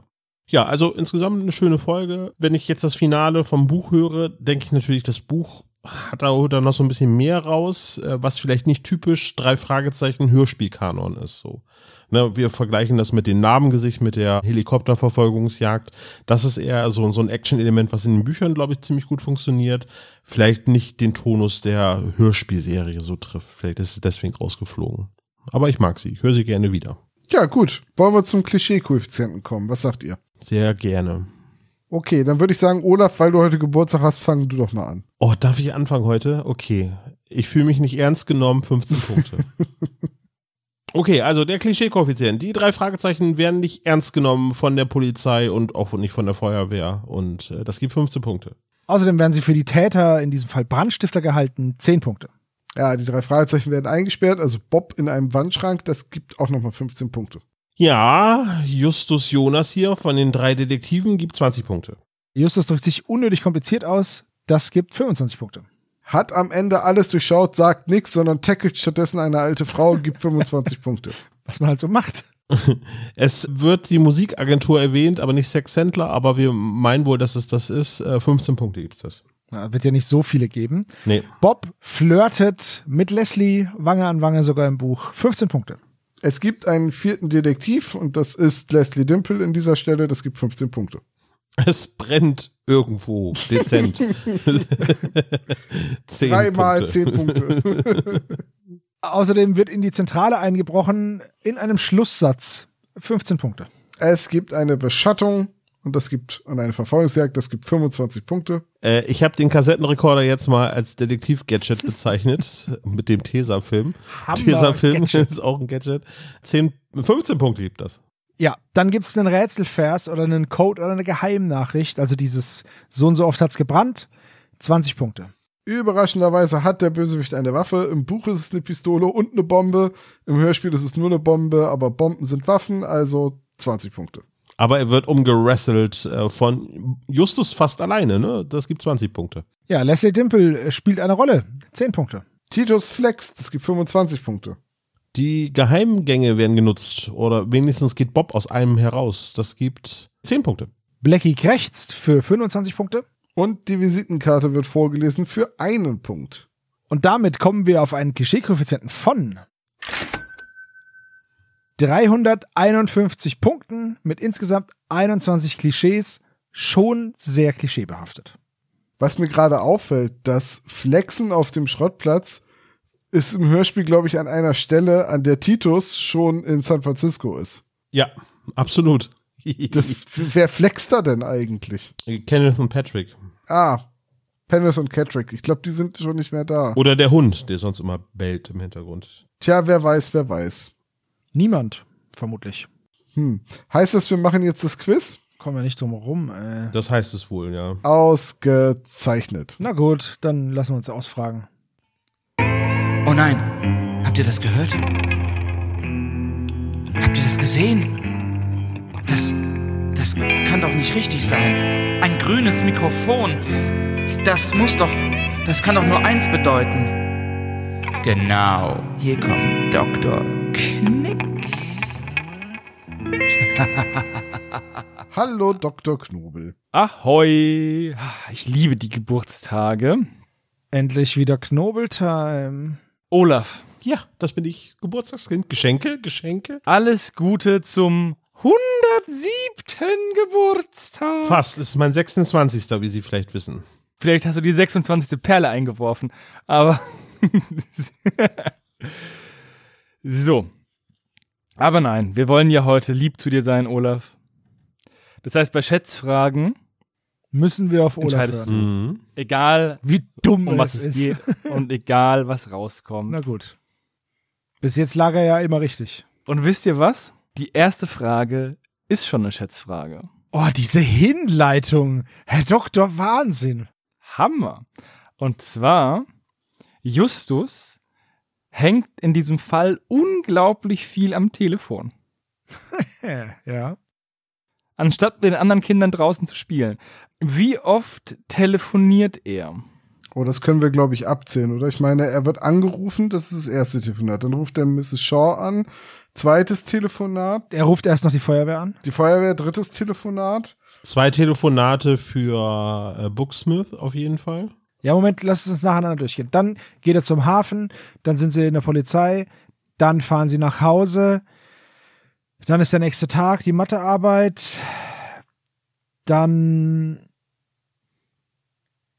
äh, was kommt als nächstes? Wo, wo, wie viel haben wir jetzt? Drei? Sie haben, kommt dazwischen, kommt vor dem zweiten Anruf des äh, Brandstifters noch ein äh, Telefonat mit Detective Franks? Oder bilde ich mir das gerade ein? Worüber sollte er da mit ihm reden? Das ist jetzt die Frage, weil das ist auch das, was ich gerade versuche rauszufinden. Worüber reden die dann da vor dem zweiten Anruf? Das ist ja dann das, die fahren nach Hause, dann passiert es mit der Frau, mit der Ferguson, dann passiert der Dialog mit, mit Tante Mathilda und Dings äh, und, und ähm, was sie so gemacht haben. Dann fahren die weg. Genau, und dann, und dann brennt's wieder. Ja, ja, da kommt dann der zweite Anruf schon. Genau. Dann sind wir bei vier Anrufen, dann ruft er bei der Feuerwehr an, sind wir bei fünf. Ja, Dann fahren sie hin. Feuerwehr, Feuerwehr, Feuerwehr, Buchsmiss, Buchsmiss, Buchsmiss. Dann ist ja wieder der Franks da und dann sagt er ja, ihr könnt mich abhören. Oder ihr könnt uns abhören. Nee, dann sind sie wieder, dann sind sie wieder in der Zentrale. ja beziehungsweise jetzt kommt ja der, äh, der Passus, wo sie halt mit dem abgehörten Telefon die ganzen Telefonanrufe machen. Genau, genau. Jetzt, ab jetzt werden sie abgehört. Das heißt, Da telefoniert er einmal mit Bob, einmal mit Genau. dem Brandstifter, dann einmal mit Booksmith, dann ruft einmal der Polizist an. Das sind also nochmal Und Joe's Bootverleih ruft er auch noch an. Also dann ruft noch mal der Poli dann ruft der Joe's Bootverleih an, dann ruft noch mal der Polizist an, als er mit dem Brandstifter geredet ja, hat. sechs und das war der letzte Anruf, ne? Weil dann taucht, taucht die alte Frau auf und Justus. Genau. Das heißt, wir sind bei zehn oder elf. Ich hätte elf geschätzt übrigens, falls mich jemand fragt, was ich vorher gesagt hätte. Ja, aber es ist ja keine Schätzfrage, wenn wir es abzählen können. Also, Hm, hm. Es gibt noch ein Telefonat, wo, wo Mathilda telefoniert, aber das wollte Dr. Knobel nicht wissen. Aber das nee, ist da ja- geht Justus ja nicht ins Also Telefon. sagen wir jetzt, sagen wir jetzt elf. Oder zehn. Was jetzt? Olaf? elf. Elf ist richtig. Boom. Ich hätte nicht gedacht, dass ihr es hinbekommt, das alles. Ja, ich habe ich, ich hab in der Besprechung bin ich drauf eingegangen, wer wann wen angerufen hat und habe extra noch darauf hingewiesen, wie viele Anrufe das sind. Ja, die Telefonrechnung muss mega hoch sein. Okay, jetzt eine Frage, die aus dem erweiterten Kosmos kommt. Oh. Bob will ja unbedingt nach San Diego mit seiner Cousine aus Seattle. Die wird namentlich nicht er erwähnt, nicht im Buch und auch nicht im Hörspiel. Ich habe nachgeschaut. Ähm, aber wie heißt sie denn? Weil in anderen Folgen wird sie nämlich erwähnt. Mary. Das könnte Mary sein, ja. Könnte Mary sein, die nervige Cousine. Er hat nur eine Cousine aus San Diego, die ner äh, aus Seattle, die nervig ist. Und das ist Mary. Ja.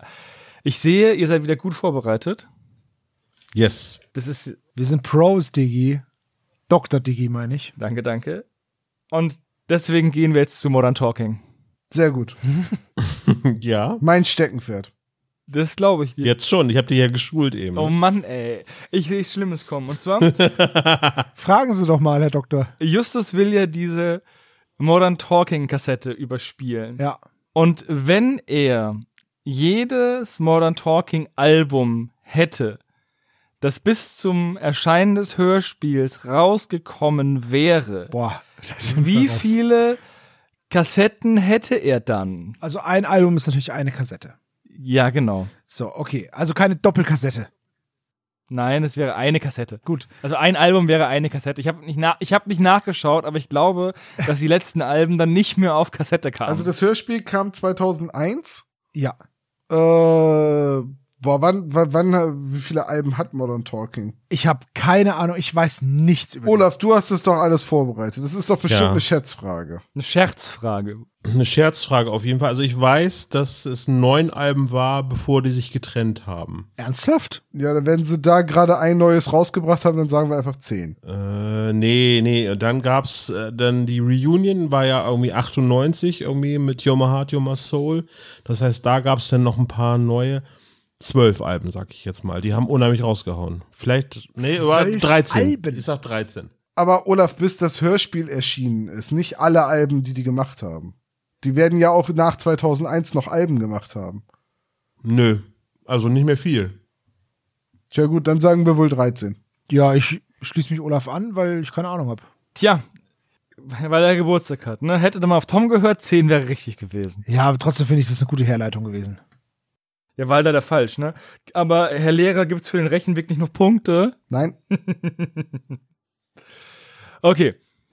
Da ihr bei den Anrufen so unglaublich gut vorbereitet wart, habe ich ein bisschen Angst, dass ihr auch die nächste Frage richtig beantwortet. Und zwar, wie viele Tage liegen zwischen dem ersten und dem zweiten Brand? Ha. Der zweite Brand wird ausgelöst bei Booksmith. Äh, warte,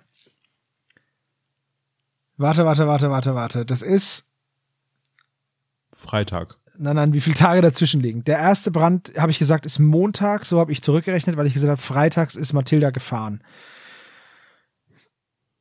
Dann war Und das. Samst, äh, also von Freitag auf Samstag übernachten sie doch bei Leslie Dimple. nee. Nee, nee, nee. Also nicht, nicht bei, also bei Booksmith. Nee, nee, nee. Freitag fährt Tante Mathilda weg. Ja, möglich. Also wir sagen, Freitag fährt Tante Mathilda weg, weil es hieß am Wochenende. Und Freitag ist ja dann Anfang des Wochenendes. Das heißt, drei Tage vorher hatte dieses Unterhal diese Unterhaltung mit Tante Mathilda, das heißt, es ist Dienstag. Und der erste Brand war dann am Montag. Genau. Weil dazwischen eine Nacht ist, weil sie ja abends dann, sie sind ja spät abends dann auf dem Polizeirevier und werden dann nachts von den Polizisten zurück zu ihren Fahrrädern Genau. gefahren. Das heißt, Montag ist Müsste der, der erste erste Brand, Brand gewesen und sein. Freitagabend ist der zweite Brand. Ja, also müssten vier Tage dazwischen liegen. Ja. Außer man sagt den Samstag, aber dann wäre es halt, also das ist halt jetzt, wie man Wochenende definiert. Also Wochenende fängt Freitag an. Ja, dann vier. In meiner Rechnung sind es drei. Es brennt, dann kommt der Unfall und dann heißt es drei Tage später, das heißt zwei Tage plus eins, an dem es brennt.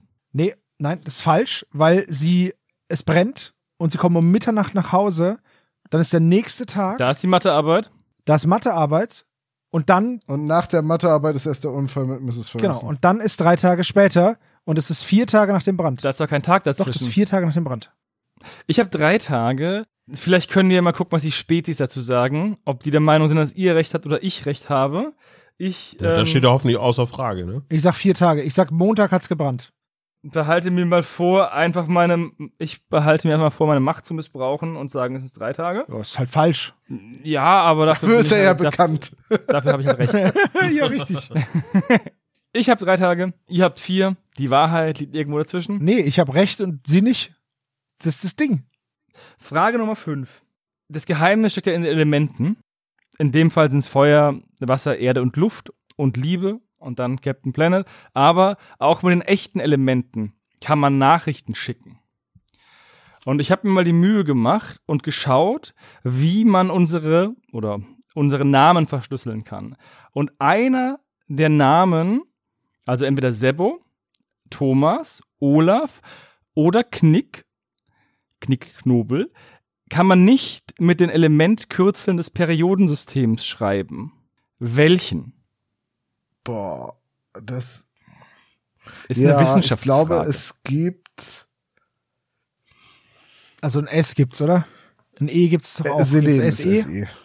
S ist Schwefel, B ist Bohr, Und O? Sauerstoff. Ist Sauerstoff. Gut, Sauerstoff. meiner geht. Lithium, äh, was denn A? Argon einfach? Weil nur? gibt es ein LA, aber es gibt, glaube ich, kein einzelnes L im Periodensystem. Also O ist klar, Olaf, also, aber gibt es ein LA? Ach doch, Oder gibt's einfach nur ein einzelnes L? Ist Lithium nicht LI dann? nee, warte mal, Olaf. Nee, LA gibt es. LA, aber gibt es ein Gibt- F? Ja, klar, Fluor. Ja, ja, natürlich. Also dein Name geht auch. Gibt's ein T? Ja, dann Weil T ist dann der einzige Buchstabe. Titan. Titan, Ist Titan nicht dann wieder TI? Sauerstoff. Nee, TI ist Ja. das, ne? TE gibt es. Das Problem ist, gerade in den Nebengruppen ist, ist mein Schulwissen lange weg. Was ist Thalium? Ist das TL? Ist das, ist das eine, eine Nebengruppe oder eine Hauptgruppe? Wow, Tom. Entschuldigung, in der Schule Das macht man weißt fast du nur nicht? die Hauptgruppen. Nee, keine Ahnung. Ich glaube, es gibt kein einzelnes T. Deswegen gibt's, glaube ich, ist Thomas, glaube ich. Aber okay, gehen wir. KN ist. Gibt's K oder KN? Kalium ist K. Kalium, N, Nickel, dann NI. Du hast N für Stickstoff, es gibt aber für NI ist Nickel, also Knick müsste irgendwie gehen. und C ist Kohlenstoff, und dann K hast ist du wieder Kalium. also dann ist Knick es Tom. geht. Ja, dann muss es Thomas sein. Richtig, unglaublich coole Herleitung. Danke, wir sind schlau, danke. gut heute. TH ist Thorium, das würde gehen. Und AS ist Arsen, was auch sehr passend wäre. Aber OM gibt es nicht. Es gibt nur, Aber O gibt's ja. Ach, es gibt ein TH. ja, aber du kriegst kein einzelnes Ja, es M. gibt ein TH, aber bei Tom, wir haben es ja bei Tom abgeliefert. Nee, wir abge- sollten ja Thomas. Das hatte, hatte Dr. So. Knick ja gesagt. Genau. Also es gibt Molybdan, das wäre MO, aber das wäre halt falsch rum. Molybdan ist ein, ist ein Element. ja. Ah. Ja, schade. Ja, ihr habt also drei von fünf Fragen richtig. Vier, aber ja. Drei von fünf. Alles Gute zum Geburtstag, Olaf, nochmal. Auf die nächsten 150 Jahre. Ja, wenn ich entsprechende Geisterperlen bekomme, Es war schön heute mit euch. bitte, ne? Also anstatt Patreon einfach mir eine Geisterperle schicken, das ist schon okay. Du wirst dann wahrscheinlich lauter Päckchen bekommen mit äh, lustigen Murmeln. Oder mit diesen Süßstoff, äh, hier Zuckerperlen, die man auf Kuchen ja, macht und so. genau. Ja, das ja, mattgraue Kugeln müssen das sein, ne? Ja. Also schickt alle eure mattgrauen Kugeln an Olaf. Die Ja. Adresse steht ja im Impressum. Beste Idee. Also dann, Oder Postkarten, da sind nämlich einige gekommen. Wir müssen da mal eine Zwischenfolge machen, wo ich die Postkarten vorlese. Ja, auf jeden Fall. Ähm, ich, mir ist aufgefallen, dass meine Adresse nirgendwo zu finden ist, deswegen hat niemand mir eine Postkarte Ja, die geschickt. sammle ich da auch für uns. Es ist ja nicht, das ist meine. Ja, aber es gibt auch Menschen, die schicken jedem von uns eine, nur mir nicht. Oh. Meine Adresse steht im Impressum von Magabotato. Ich wollte gerade sagen, wer Servus Adresse haben will, schreibt mir einfach eine E-Mail. Oder schaut ins Impressum von Magabotato, da steht die Adresse drin. Ja, gut. Also in dem Sinne, Olaf, du hast dir eine interessante Folge zu deinem Geburtstag gewünscht. Interessant. Das ist, schmeckt interessant. Ist beim Kochen immer scheiße, ne? Ich hoffe, du hattest einen viel Spaß bei dieser sehr interessanten Besprechung. ja, dich. Hat viel Spaß gemacht mit euch. Also mit dir, Sebo. Ja, danke. Ich bin auch immer wieder gerne dabei. Und dann sei jetzt vielleicht noch einmal dran erinnert, dass am 1. Mai ein Livestream ansteht, in dem wir in unserer nächsten Besprechung, in der 125. SSP-Folge, den magischen Kreis besprechen werden. Yeah. Absolutely. Ich freue mich da tierisch drauf. Ja.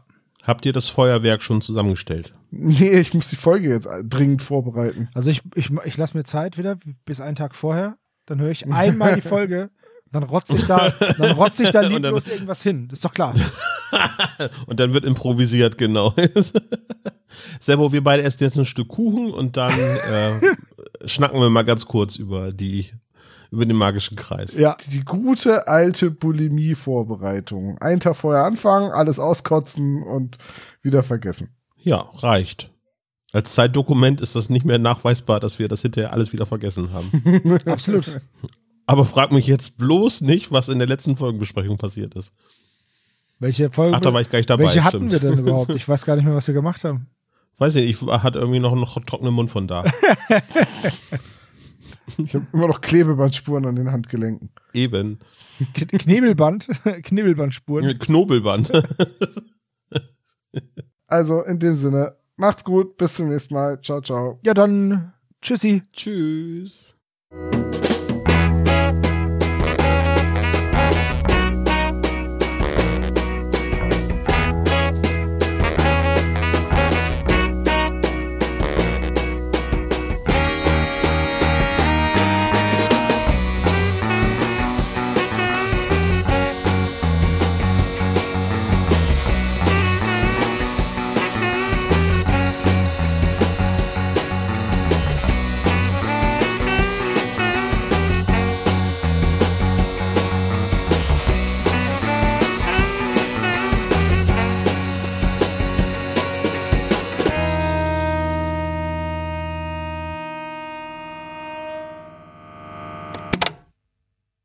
Das war der spezial gelagerte Sonderpodcast. Ihr könnt die Jungs unterstützen über patreon.com slash spezialgelagert oder über paypal.me slash spezialgelagert. Der SSP bedankt sich recht herzlich bei Dr. Orgel für das tolle Intro und der Station Voice Heinz Kreinbaum. Der SSP ist ein Hobbyprojekt und steht in keinem Zusammenhang mit Kosmos oder Europa.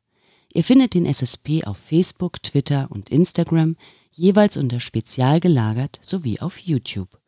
Außerdem könnt ihr die Jungs auf dem SSP Discord-Server antreffen. Alle Links findet ihr natürlich auf der Webseite spezialgelagert.de. Bis zum nächsten Mal.